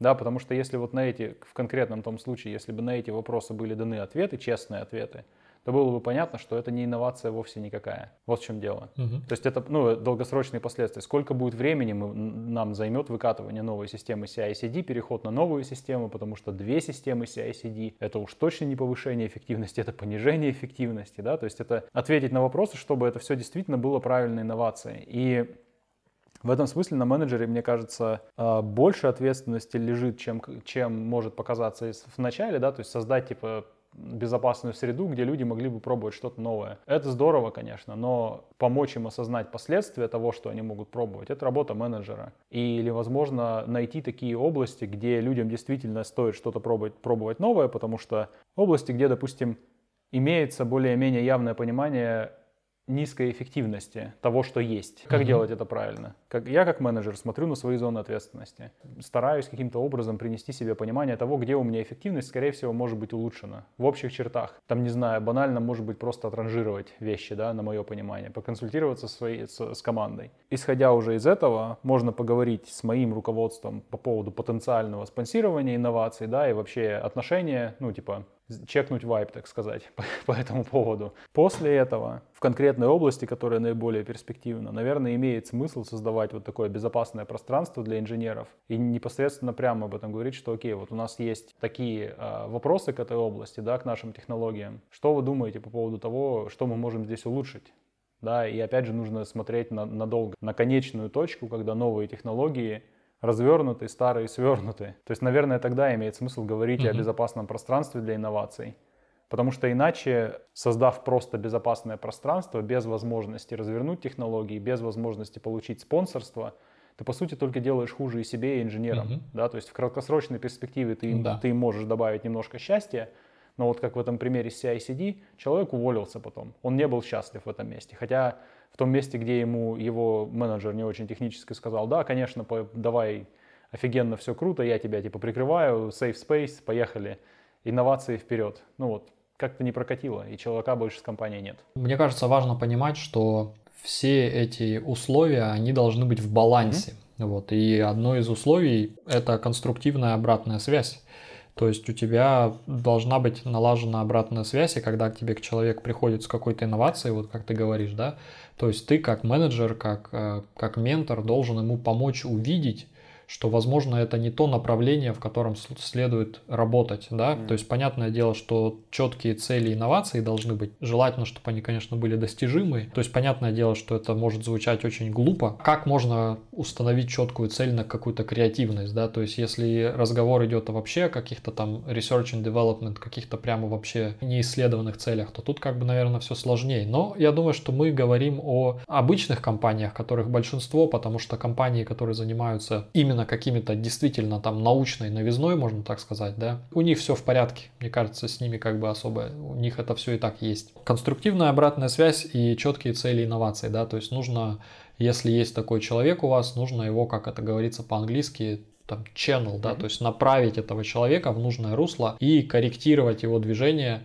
и, возможно, где-то поддерживать ему, давать какой-то ресурс или еще что-то, выделять время, чтобы, собственно, эта идея, которой он работал, она не заглохла. То есть э, нужно понимать, что мы, э, если хотим каких-то инноваций, мы играем в долгую, и некоторые идеи требуют действительно большого промежутка времени, они требуют больших ресурсов, они требуют ресурсов в том числе и по убеждению других людей, что это действительно система лучше. То есть, понятное дело, ты говоришь, что опять-таки мы натыкаемся с твоим примером на э, сложность измерения, то есть, а, а что будет являться критерием успеха? То есть, э, это будет какая-то там простота, если мы, допустим, либо это просто будет какая-то другая форма удовлетворенности, потому что Jenkins мы, например, не любим, вот что-то другое мы любим, то есть, возможно, Jenkins там какой-то медленный, и, возможно, к нему не так легко написать какой-то собственный плагин, да, то есть Jenkins это система сборок, которая, ну, довольно распространена, ее часто используют как э, CI-CD пайплайн. Но в этом плане я тоже, знаешь, что хочу сказать? Я проработал в компании э, Amazon в AWS полтора года. Я не знаю, возможно, мне удастся найти этот доклад но, по-моему, это был внутренний доклад. И этот доклад сделал один из принципов Амазона, и он называется «Добро пожаловать на пиратский корабль». То есть э, штука в том, что у компании Amazon одно из принципов э, лидерства Амазона это invent and simplify. То есть они mm-hmm. поощряют э, людей, которые упрощают вещи и которые изобретают новые вещи. Даже на собеседовании, когда вы приходите в компанию Amazon, вас могут спросить, расскажи мне какой-нибудь пример ситуации, где ты нашел какое-нибудь элегантное и простое решение сложной проблемы. Когда ты слышишь такое, ты должен понимать, что тебя как раз-таки проверяют на Invent and Simplify. И суть вот этого вот э, пиратского корабля в том, что она идет из другой как бы принципа из другого Амазона. 2 больше, чем 0, 1 больше, чем 2. Штука в том, что две работающие системы лучше, чем ноль работающих систем. Угу. Одна работающая система лучше, чем две работающие системы. Да? То есть, к твоему примеру, если бы не было никакого CI-CD пайплайна и две команды начали бы работать параллельно, uh-huh, у вас uh-huh. бы в итоге в команде, в компании возникло две CI-CD системы. И это уже лучше, потому что до этого не было ни одной. Но если компании удастся как бы э, свести к тому, что у вас одна общая система, то это лучше, чем у вас две каких-то разрозненных. И идея пиратского корабля в том, что никто не будет ни с кем договариваться и никого ждать. Вот если у команды есть какая-то непосредственная проблема, команда — это минимальный атомарный юнит, которому вверено решение проблем, которые возникают с этой командой с точки зрения вот тот самый ownership, который там тоже есть, одним из краеугольных leadership principles. Твой ownership это точно так же, как extreme ownership Джока Уиллинка, то есть твоя ответственность, твоя зона ответственности распространяется очень широко. Ты ответственен за все, что тебе мешает, mm-hmm. например, а, выполнить твою задачу. И если тебе мешает выполнить твою задачу старый CI-CD pipeline, ты делаешь новый, но потом ты ответственен за то, чтобы его поддерживать. И иногда бывает даже так, что команды, решая свою собственную проблему внутри Амазона, придумывают какую-то свою собственную систему, например, свою собственную систему многобраузерного тестирования. То есть, когда у тебя есть ферма разных браузеров, разных систем, Linux, Windows, Mac, неважно, на них на всех крутятся разные браузеры, а потом получается так, что ну это все должно быть задокументировано, потому что это Amazon должно быть в вики, потом другие команды находят эту систему, подписываются на нее, начинают использовать ее. И, как говорится, это внезапно ты теперь владелец системы, которая использует пол Амазона. Поздравляю. Вот. Хм. То есть, э, ну и да, там понятное дело, что ты должен вовремя как бы это заметить, вовремя должен там как э, сообщить своему вышестоящему начальству, сказать, вот такое произошло, теперь вот мы поддерживаем такую систему, которая на самом деле нужна, может быть как-то вы, выделить ресурсы на нее, то есть вот там, понятно, так, там постоянная вот эта игра идет в тени толкая, и я к тому немножко подвожу, что несмотря на всю как бы вот эту вот бюрократичность и а, ну, как бы гигантизм компании, эта культура, она прямо в крови. И, но она при этом приводит точно так же к множественным фрустрациям людей, которые к этому не готовы. И, понятное дело, она приводит к разным проблемам, в том числе и к тем проблемам, что, например, если ты какую-то такую систему завязался на какую-то такую систему, ну, без спроса, грубо говоря, а эта команда потом решила, что у них теперь другие проблемы, то это теперь твоя система. Потому что ownership, потому что она тебе нужна, ну вот бери ее и вперед. Там ключи здесь, репозиторий там. Я говорю к тому, что в больших компаниях-то тоже, в принципе, с этим может быть все в порядке, но фрустрация никуда от этого не, не денется. То есть все равно будут люди, которым этот, это положение вещей может не нравиться, например. Что интересно, на самом деле, видишь, получается, что такая инновация, которая как в ДНК, да, как ты говоришь, в крови компании, а, означает, что компания действительно ставит ну, инжиниринг довольно высоко. То есть инжиниринг заслуживает особого, особого изменения даже логики работы компании. Да? То есть вот этот вот, ну, invent... Философия, философия компании, да. да. Invent and simplify. Это что-то такое, что, ну, например, вот в компании, где я работаю, такого уровня философии или лозунгов их просто не существует. Ну, нет месседжа никакого подобного уровня. Соответственно, подобной культуры ожидать там невозможно. Да? Там, там скорее просто именно инновации сверху, когда подстегивает необходимость. Да? То есть это ставка на такой, скажем, классический процесс. Мы ставили неэффективными или рынок подвинулся весь куда-то. Нужно стать эффективнее. Что нам нужно? Нам нужны инновации. Да? Нужны новые технологии, которые сделают нас эффективнее. Ну, это один из ответов. Нанотехнологии. Нанотехнологии, да. Нет, теперь, теперь же штука это большие мод- языковые модели. Вот что нам нужно всем. Да. Но я говорю к тому, mm-hmm. что да, что э, Amazon это толкнул вплоть до того, что не только на собеседованиях mm-hmm. про это спрашивают, но и в каком-то документе на промоушен это может быть тоже быть примером, mm-hmm. почему этого человека нужно повысить в должности, потому что этот человек сделал такие инновации, да. вот, или сделал такие упрощения, что в принципе тоже считается инновацией. Mm-hmm. Если у тебя была там огромная система, а стала маленькая, но решает те же самые задачи. Да, да, да. То есть это видишь, получается, вот. что расчет именно со стороны уже организации компании как системы на то, что инновации в ней mm-hmm очень легко распространяются, да. Получается, что есть ответственность в нужном месте находится, да, и очевидно, что если этот лозунг философский, он через всю компанию прошит, то, соответственно, и у менеджмента не возникает вопросов, а что это у нас за новая система вдруг возникла из ниоткуда, я же ничего такого не говорил делать. Да, таких вопросов не возникнет.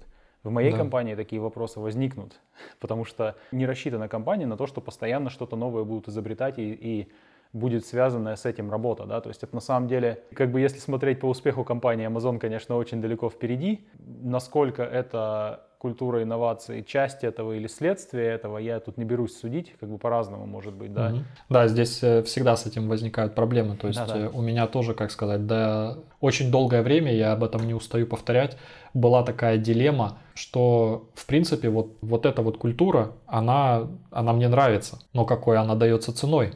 То есть все мы знаем, что везде можно найти всякие в открытом доступе статьи, что вроде бы как, как говорится, в Амазоне каждый цикл performance review 10% уходят на PIP вот, людей. Можно ли вот получить одно без другого?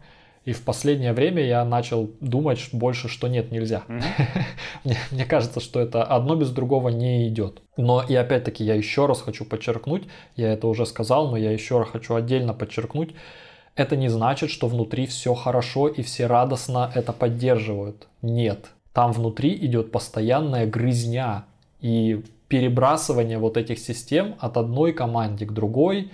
Иногда это бывает прямо... Я, я был в центре такой ситуации, иногда бывает прямо очень некрасивая игра, кто кого в политически переиграет, скажем так.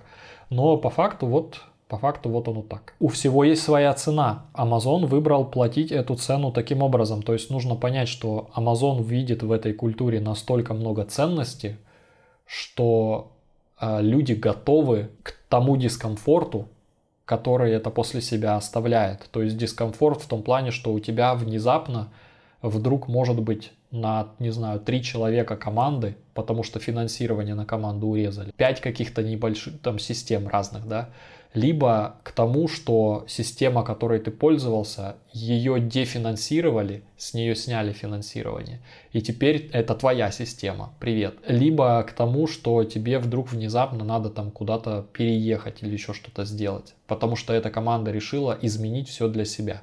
Там, конечно, всегда идет другой аргумент, что customer obsession, да, мы ваши клиенты вашей mm-hmm. системы, и вы должны, по идее, быть, э, скажем так, obsessed То есть вы должны нас ценить, вы должны нас возносить. Там постоянно, говорю, идет такой тени толкай, но компания выбрала своими ценностями некоторые противоречащие друг другу ценности и постоянно пытается найти баланс. Не все так хорошо. Но вот в том-то и вопрос, можно ли привнести культуру инноваций, чтобы все было хорошо.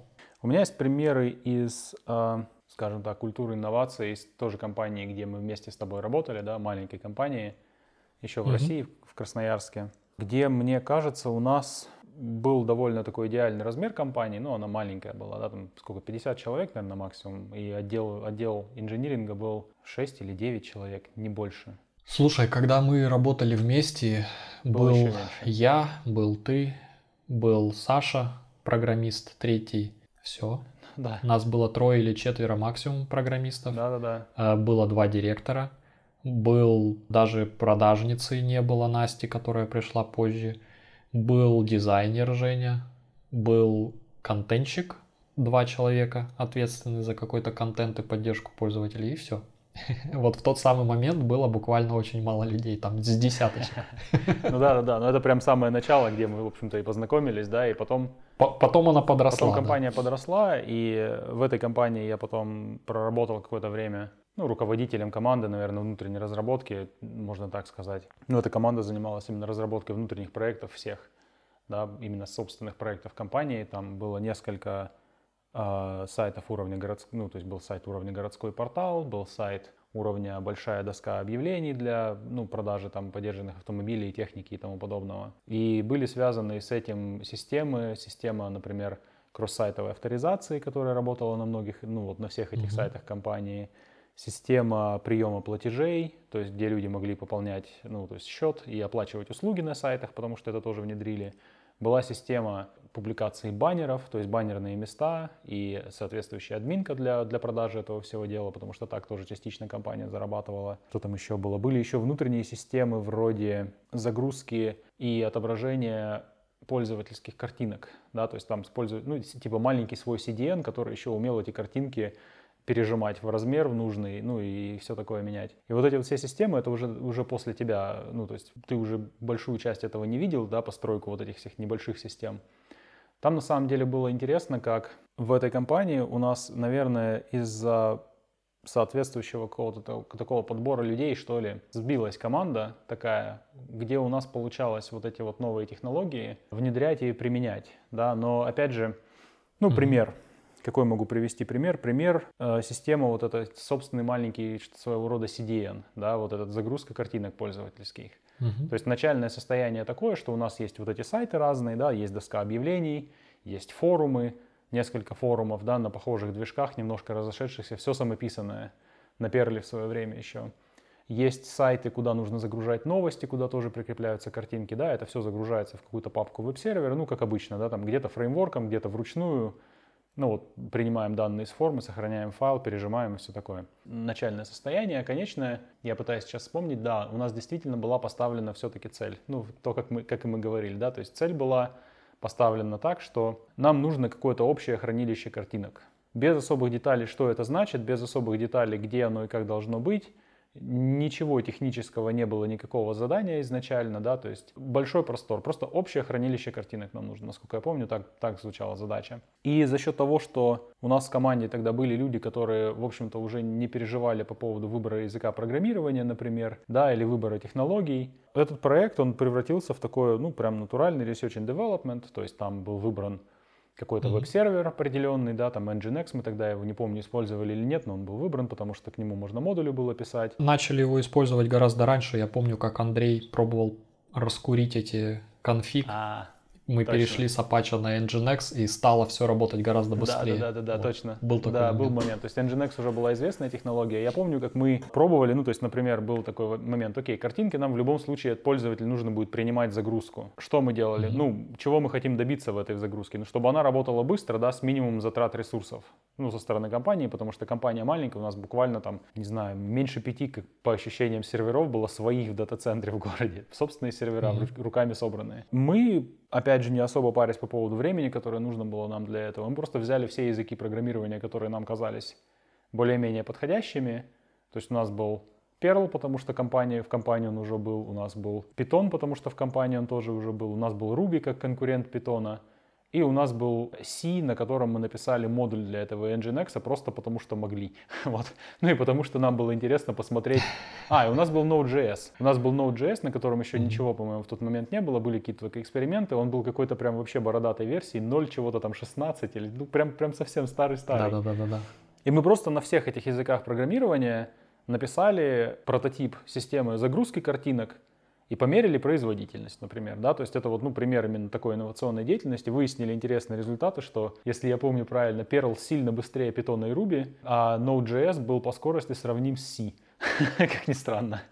Но оно и понятно, блин, Пам-пам. Да, ну, блин, это же, господи, это виртуальная машина, которая компилирует машинный код и его исполняет. То есть оно, в общем-то, там Понятно, mm-hmm. что она очень быстрая была, этот V6. И дальше мы, ну, то есть исследовали дальше предметную область вот именно такими шагами, построением прототипов, где мы вообще, у нас не было никакого, скажем так, а, направления, куда идти, да, кроме конечной цели. То есть мы просто по мере продвижения мы узнавали предметную область и экспериментировали много. То есть в результате мы, ну, например, экспериментировали дальше с... То есть загрузка была решена, да. Экспериментировали с системой именно выдачи этих картинок, то есть сам CDN на основе чего его mm-hmm. делать и как, потому что там помимо того, что просто нужно было картинки распространять, еще нужны были картинки в разных размерах, да, то есть, ну, классика, у тебя есть список, mm-hmm. список, не знаю, там, предметов, которые на сайте продаются, нужны маленькие картинки, да, на, на странице каждого предмета большие. В новостях нужны другого размера картинки, да, и плюс еще нужно было как-то подумать так, чтобы было удобно картинки новых размеров ну, получать. Да? То есть поменяли дизайн сайта, нужны картинки другого размера. Что делать? Да? Разные варианты могут быть. Либо перегенерировать заранее сгенерированные, либо генерировать их динамически, но тогда нужно что-то делать, очевидно, с кэшированием этой системы. То есть, опять же, развилка, да. решение этой развилки было полностью в наших руках. То есть никакого сверху руководства не было по этому поводу. Мы сами выбирали, как эта система должна будет себя вести. Сами у нас была ответственность за выбор ну, правильного баланса вот этих плюсов и минусов. И там мы тоже разработали интересную систему, мы разработали просто многоуровневый кэш. То есть мы решили, что все-таки картинки разных размеров нам пригодятся больше, чем, ну, то есть возможность в любой момент запросить картинку любого размера, грубо говоря, да, добавить размер очень быстро, ничего не перегенерируя. Она будет на лету новые размеры генерироваться. У нас был многоуровневый кэш, причем он ну, в каком-то смысле довольно просто был сделан. А, оригиналы на жестком диске, средней степени прогретости, uh-huh. ресайзнутые картинки. Нет, ресайзнутые картинки холодные, по-моему, тоже на жестком диске. Потом средней степени прогретости на SSD. Диски, да, у нас в сервере отдельно был вставлен SSD, был отдельно куплен и воткнут SSD для этих целей в сервак. И потом самые горячие картинки на виртуальном диске в оперативной памяти. По-моему, памяти мы тоже туда добили. И получилась в результате невероятно шустрая система, очень стабильная в плане того, что она оказалась маленькой, то есть нам реально пришлось написать не очень много кода. Мы, по-моему, даже после ее реализации у нас была такая шутка внутри, что, дескать, на Node.js очень прикольно писать системы, прототип занимает 100, 100 строчек кода, а продакшн-версия 130. Вот. Ну это потому что система маленькая просто была. И к ней потом мы начали дописывать уже другие штучки с пользователями, да, то есть система именно именно как на сайт можно вставить виджет загрузки фотографий, да, вот этих вот, ну, сайты были mm-hmm. разные, да, эта система была, она консолидировала все фотки, из всех админок, из всех досок объявлений, из всех форумов. Это все было консолидировано. Тоже достаточно, ну, недостаточно, но успешно было консолидировано. Да, какое-то время внедрение этого всего заняло. Вот за счет того, что у нас действительно была свобода, во-первых, пробовать все вещи, была способность это делать. Да, то есть ну, никто не боялся новых языков программирования, никто не боялся новых парадигм, да, там Никто не говорил, ой, у нас в Nginx теперь такой сложный конфиг, потому что вся вот эта многоуровневая система mm-hmm. кэширования, это было просто сделано все конфигурация в Nginx, ну, с которой мы немножко так по имели некоторое количество проблем, пока не, не сделали ее так, как следует. Да, то есть она сложная была. Но никто не переживал по этому поводу. И это нам позволило вот, вот такие вещи делать. Думается мне сейчас, что в этой же компании, помимо вот примеров маленьких, ну, небольшого, на небольшом масштабе успешных инноваций, есть примеры и не слишком успешных инноваций. Одну из них вот мы до начала записи пообсуждали немного, да. У компании были вот опять вот эти вот веб-сайты, написанные на собственных каких-то полудвижках на перле, которые работали, в общем-то, данные хранить в базе данных, и для скорости генерировался статический HTML, да, то есть, по сути, такое кэширование в виде файлов на диске было, которые потом выдавались, ну, по-моему, веб-сервером напрямую, там просто была какая-то такая история. Либо, либо может быть, Perl их читал и выдавал какие-то кусочки Плохо помню уже. Напрямую, напрямую. Э, был скрипт, который генерировал каталог, mm. а потом он лежал просто на сервере. Ну да, действительно. По какой-то причине мы поняли, что, ну, как-то не очень нам это все нравится, там были свои проблемы у этого, ну, mm-hmm. не фреймворка даже, у этого подхода, скажем так, да. И мы решили, вот я не могу вспомнить, мы так и не вспомнили, по какой причине мы решили эти данные генерировать не в HTML, а в XML, да, то есть выгружать данные из базы данных в XML, в источнике. Возможно, потому что мы хотели использовать эти кусочки в разных местах. Может быть. И не да. хотели генерировать много разных HTML дубли, дублей.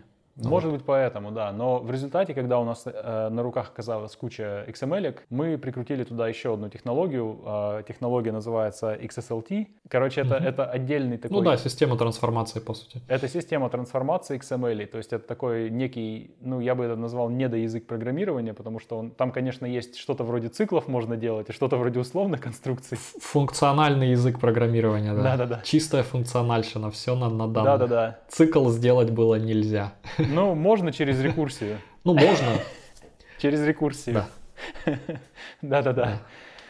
Мы на этой штуке переписали следующее поколение вот от этого городского портала. По-моему, только он на ней был написан, на этой технологии. И как мне кажется, смотря назад сейчас, там мы как раз попали в вот эту ловушку, в ловушку невозвратных затрат на самом деле, да, как мне думается. Mm-hmm. Потому что в какой-то момент стало понятно, что плюсы технологии весьма сомнительные. Может быть, гораздо лучше было бы посмотреть на имеющиеся фреймворки, где кэширование просто было можно сделать, там, не знаю, в каком-нибудь мемкэше, который уже тогда существовал, да. или в файлах, в конце концов. И самое главное, взять уже людьми написанный другими код, open source какой-нибудь. Вместо этого мы написали свой вот этот фреймворк, парились с этими XML-ками, всем пришлось учить этот XSLT, который даже когда все его более-менее выучили, все равно постоянно были проблемы. Он настолько был неудобный на самом деле, отлаживать его было трудно. Он был да. сильно отличался от других языков программирования, и у него очень мало было какого-то синтаксического сахара, чтобы ну, удобно делать с ним работать. Он какой-то такой полутехнический, как вот, не знаю, как, блин, XML файлы конфигурации джавовских каких-нибудь зависимостей. Вот что-то такое на вид. Да, то есть э, с шаблонизаторами же какие обычно проблемы? То есть либо он у тебя недостаточно гибкий, угу. либо очень гибкий. И у тебя шаблоны, либо ты не можешь сделать все, что ты хочешь, либо у тебя очень много логики протекает mm-hmm. в шаблон. Вот XSLT, он как раз-таки к первым относится. Некоторые вещи на нем, ну не то, что нельзя было сделать, но было очень больно. И mm-hmm. надо было какие-то расширения, там, экстеншены к нему ставить, чтобы хотя бы можно было вывести 10 первых элементов списка, потому что это функциональный язык, и он не понимал 10 первых. Вот. Ты мог ему сделать range, и сделать типа цикл по этому рейнджу. Но даже это надо было через extension ставить. Да, да, да. Он умел только все вот, что есть, то и выведу. Ну вот. да, и то есть у нас получается и разделение и данных в шаблоны не до конца получилось, потому что Угу. Ограниченность языка шаблонизаторов вот этого XSLT, она влияла на форму данных. То есть данные приходилось генерировать да. не исходя из их структуры, а исходя из возможностей шаблонизатора. В будущем я тоже помню, что потом, когда сайт этот был сделан и доработки требовались только иногда, каждый раз, кто бы туда не лез, все плевались по поводу того, что опять нужно вспоминать, как же да. там этот XSLT работает, что с ним делать. XML, как генерируется и тому подобное. То есть это был пример инновации, которую на самом деле ну, нужно было остановить. Было понятно, что она достаточно провальная. То есть компания скорее потеряла в, в эффективности, чем выиграла. Ну, возможно, знаешь, возможно, этот, этот, эта потеря была не слишком велика, по крайней мере, компания в этом режиме существовала дальше. То есть, ну и протолкнуть эту инновацию, ну не то что протолкнуть, а внедрить, в принципе, у нас тоже получилось, да. Она не стала прям заменой всего, но в определенной части до какой-то степени была внедрена. На, на том же самом сайте я просто хочу сказать, что, видишь, опять-таки, задача была запуститься в очень краткие сроки. Mm-hmm. Вот, на самом деле. Как бы каждый делал то, что мог, и старался работать с тем, что есть. Сильно как-то времени на какое-то еще дополнительное исследование, может, не было. И я помню, что для админки мы там начали использовать Ext.js. Как же про это можно было забыть? Да. Вот один из нас то, собственно, Сашка, кто это принес, эту технологию, он в ней очень хорошо разобрался и очень хорошо понимал, как можно было, опять-таки, дебажить Ext под э, Internet Explorer, в частности. Как-то, ну, я точно в ней не разобрался. Вот. И я помню, что часть админки, которую, по крайней мере, делал я, я делал чисто на старых вот этих вот технологиях, рендерил все на сервере на, на перле и через перезагрузку. И у нас часть админки работала на Эксте, модными вьюшками и э, с этими дата-сториджами, а часть админки у нас генерилась по классике. Вот. Но так как надо было быстро делать, принято было решение, что раз сразу непонятно, то не будем тратить время на изучение, делаем как, как привыкли, а там разберемся. Вот. Слушай, блин, круто, что напомнил, да, я уже и забыл этот момент. Насколько я помню, я сам в этом эксте тогда тоже так и не разобрался. Ну, Сашка, он в свое личное время очень много, видимо, как-то изучил. Там было очень много новых каких-то концепций, плюс она, он требовал прямо хорошего знания JavaScript, прототипной наслед... А, модели наследования. И это был э, тот самый барьер, через который конкретно в тот момент прыгать не хотелось. Да. Все эти create, delegate, и тому подобные вещи. Слушай, да-да-да, там точно что-то с наследованием было. Ну, интересно, да, это получается, это пример инновации, которую не получилось до конца внедрить, наверное. Весь этот портал, говорю, из-за того, что как раз-таки, возможно, ну, при этом он работал успешно несколько лет да, в, этом, да. в, в этом виде, да. То есть были поставлены, э, как раз таки мы же говорим, как внедрять культуру, да, то есть были поставлены четкие условия, что надо сделать. Была дана свобода, в том числе и на принятие вот каких-то решений. Более того, э, свобода была настолько большой, можно сказать, что не обязательно было добиться стопроцентного принятия технологий. Mm. То есть, окей, нам, нам было окей, что у нас половина сайта условно работает на одной технологии, половина сайта работает на другой технологии. Потому что я тоже помню вот с этим с XSL а, тоже были моменты, когда там провайдер данных для этих шаблонов, кажется, в перле, у нас там тоже их было несколько разных. Слушай, да, точно. Помнишь, когда, когда у нас были даже такие, надо как-то Саню пригласить на, не знаю, на интервью, но э, был какой-то такой момент, что мы даже по этому поводу спорили, и э, у нас были какие-то типа свой провайдер под каждую страницу, а Саша пробовал написать универсальный какой-то провайдер. И он его где-то все равно протащил. А потом мы это обнаружили. И там, короче, случались вот эти все проблемы протекающих абстракций и того, что абстракция недостаточно хорошая, она начинает распухать. Но, короче, все по классике было, но все работало. И при этом как бы не было такого, что, ну, там какие-то проблемы возникли, что теперь кто-то другой должен был там что-то как-то делать. В общем, там все были в тот момент и все тянули, короче, каждый свою часть этого сайта, портала. Были моменты. Старые добрые времена.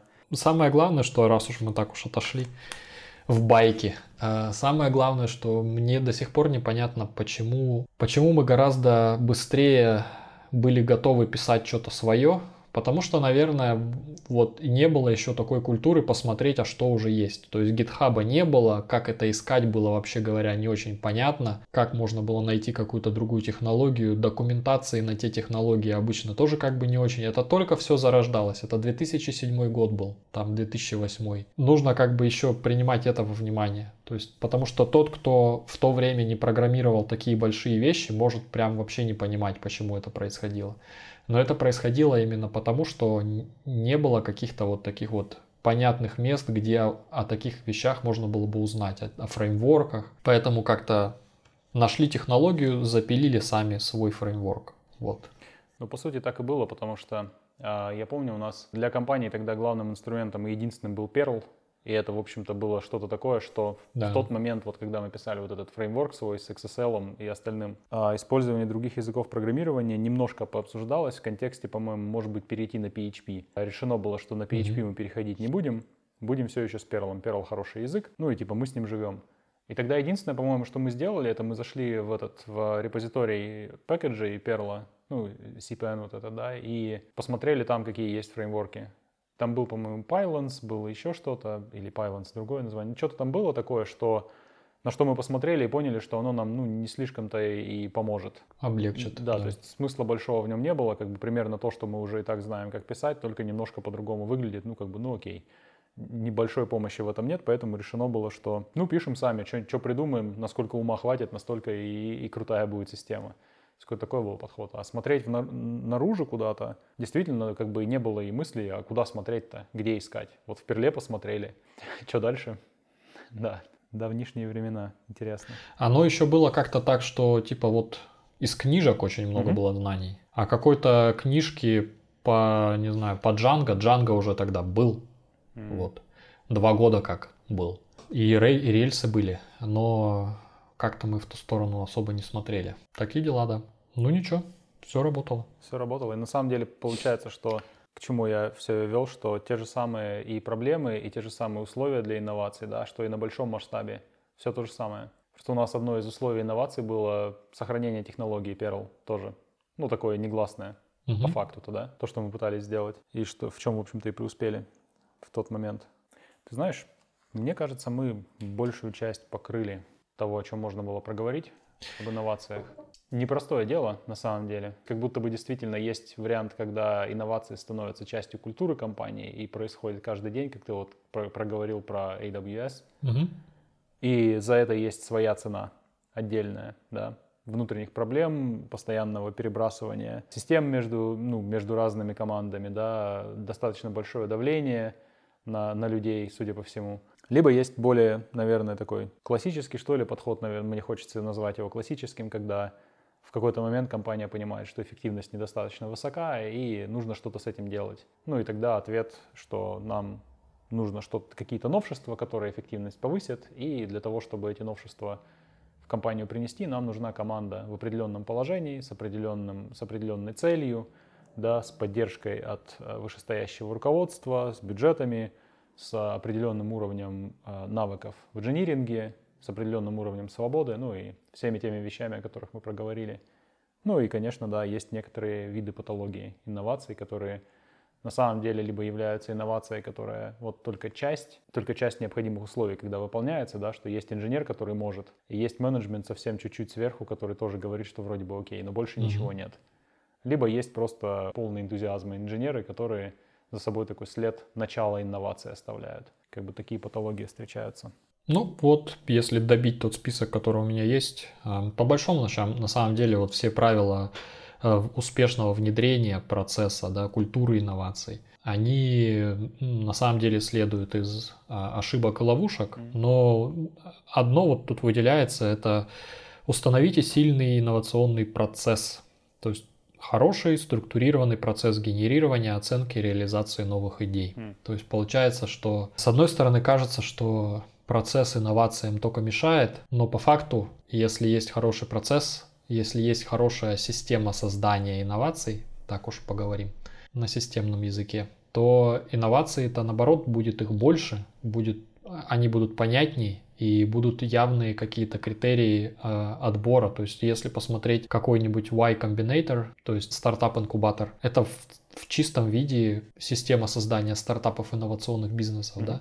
И как раз-таки у них почему-то это все работает. То есть они точно так же не боятся провалов, да, то есть они, у них есть процесс, наверняка у них там, да, у них там есть обратная связь, там они питчат какие-то эти свои новые успехи, им, им дают обратную связь. Но штука в том, что если попробовать это делать, как это говорится, ad hoc, то есть наскоком делать эти инновации, и а, а, если эта модель как бы реакционная, когда вот, как ты говоришь, заметили, что надо бы поднять эффективность, и теперь надо откуда-то взять инновации, это такая реакционная модель. Чудом, наверное, это может помочь, как-то сказать, получиться, да, но все равно это нужно, чтобы была команда какая-то, которая особо больше ничем не занимается, mm-hmm. то есть которой дали дали ресурсы, дали полную поддержку, а, и они этим теперь занимаются. Если есть желание как бы делать это более структурированно и постоянно иметь какой-то поток таких инноваций или каких-то новых идей, то это должен быть какой-то процесс, чтобы было понятно вообще, как, это, как с этим работать. Вот. Что там должно быть, какие критерии, на основании чего мы вообще выбираем следующий какой-то проект, над чем мы будем работать чтобы была какая-то комиссия, к которой можно прийти и сказать, типа, вот то, что я вот это делаю, оно вообще нам надо или не надо, да, оно, оно какую-то проблему существующую решает или нет.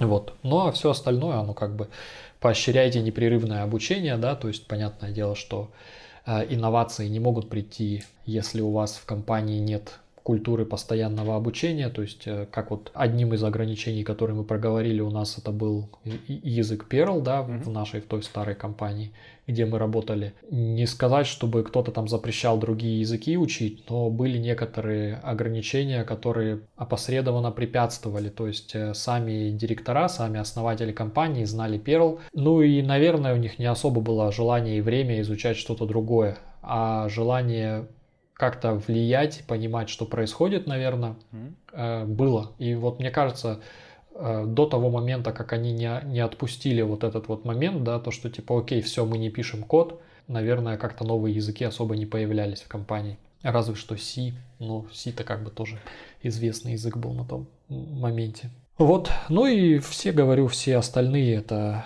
поощрять сотрудничество, разнообразие, да, то есть понятно, что инновации э, это командная работа обычная, и самые лучшие идеи это возникают из какого-то как это там пинг-понга идей, да, то есть когда люди, кто-то генерирует идею, кто-то другой говорит, а вот, о, смотри, клевая идея, но если посмотреть с другой стороны, то можно там что-то другое найти или найти там на другой технологии с другим а, языком.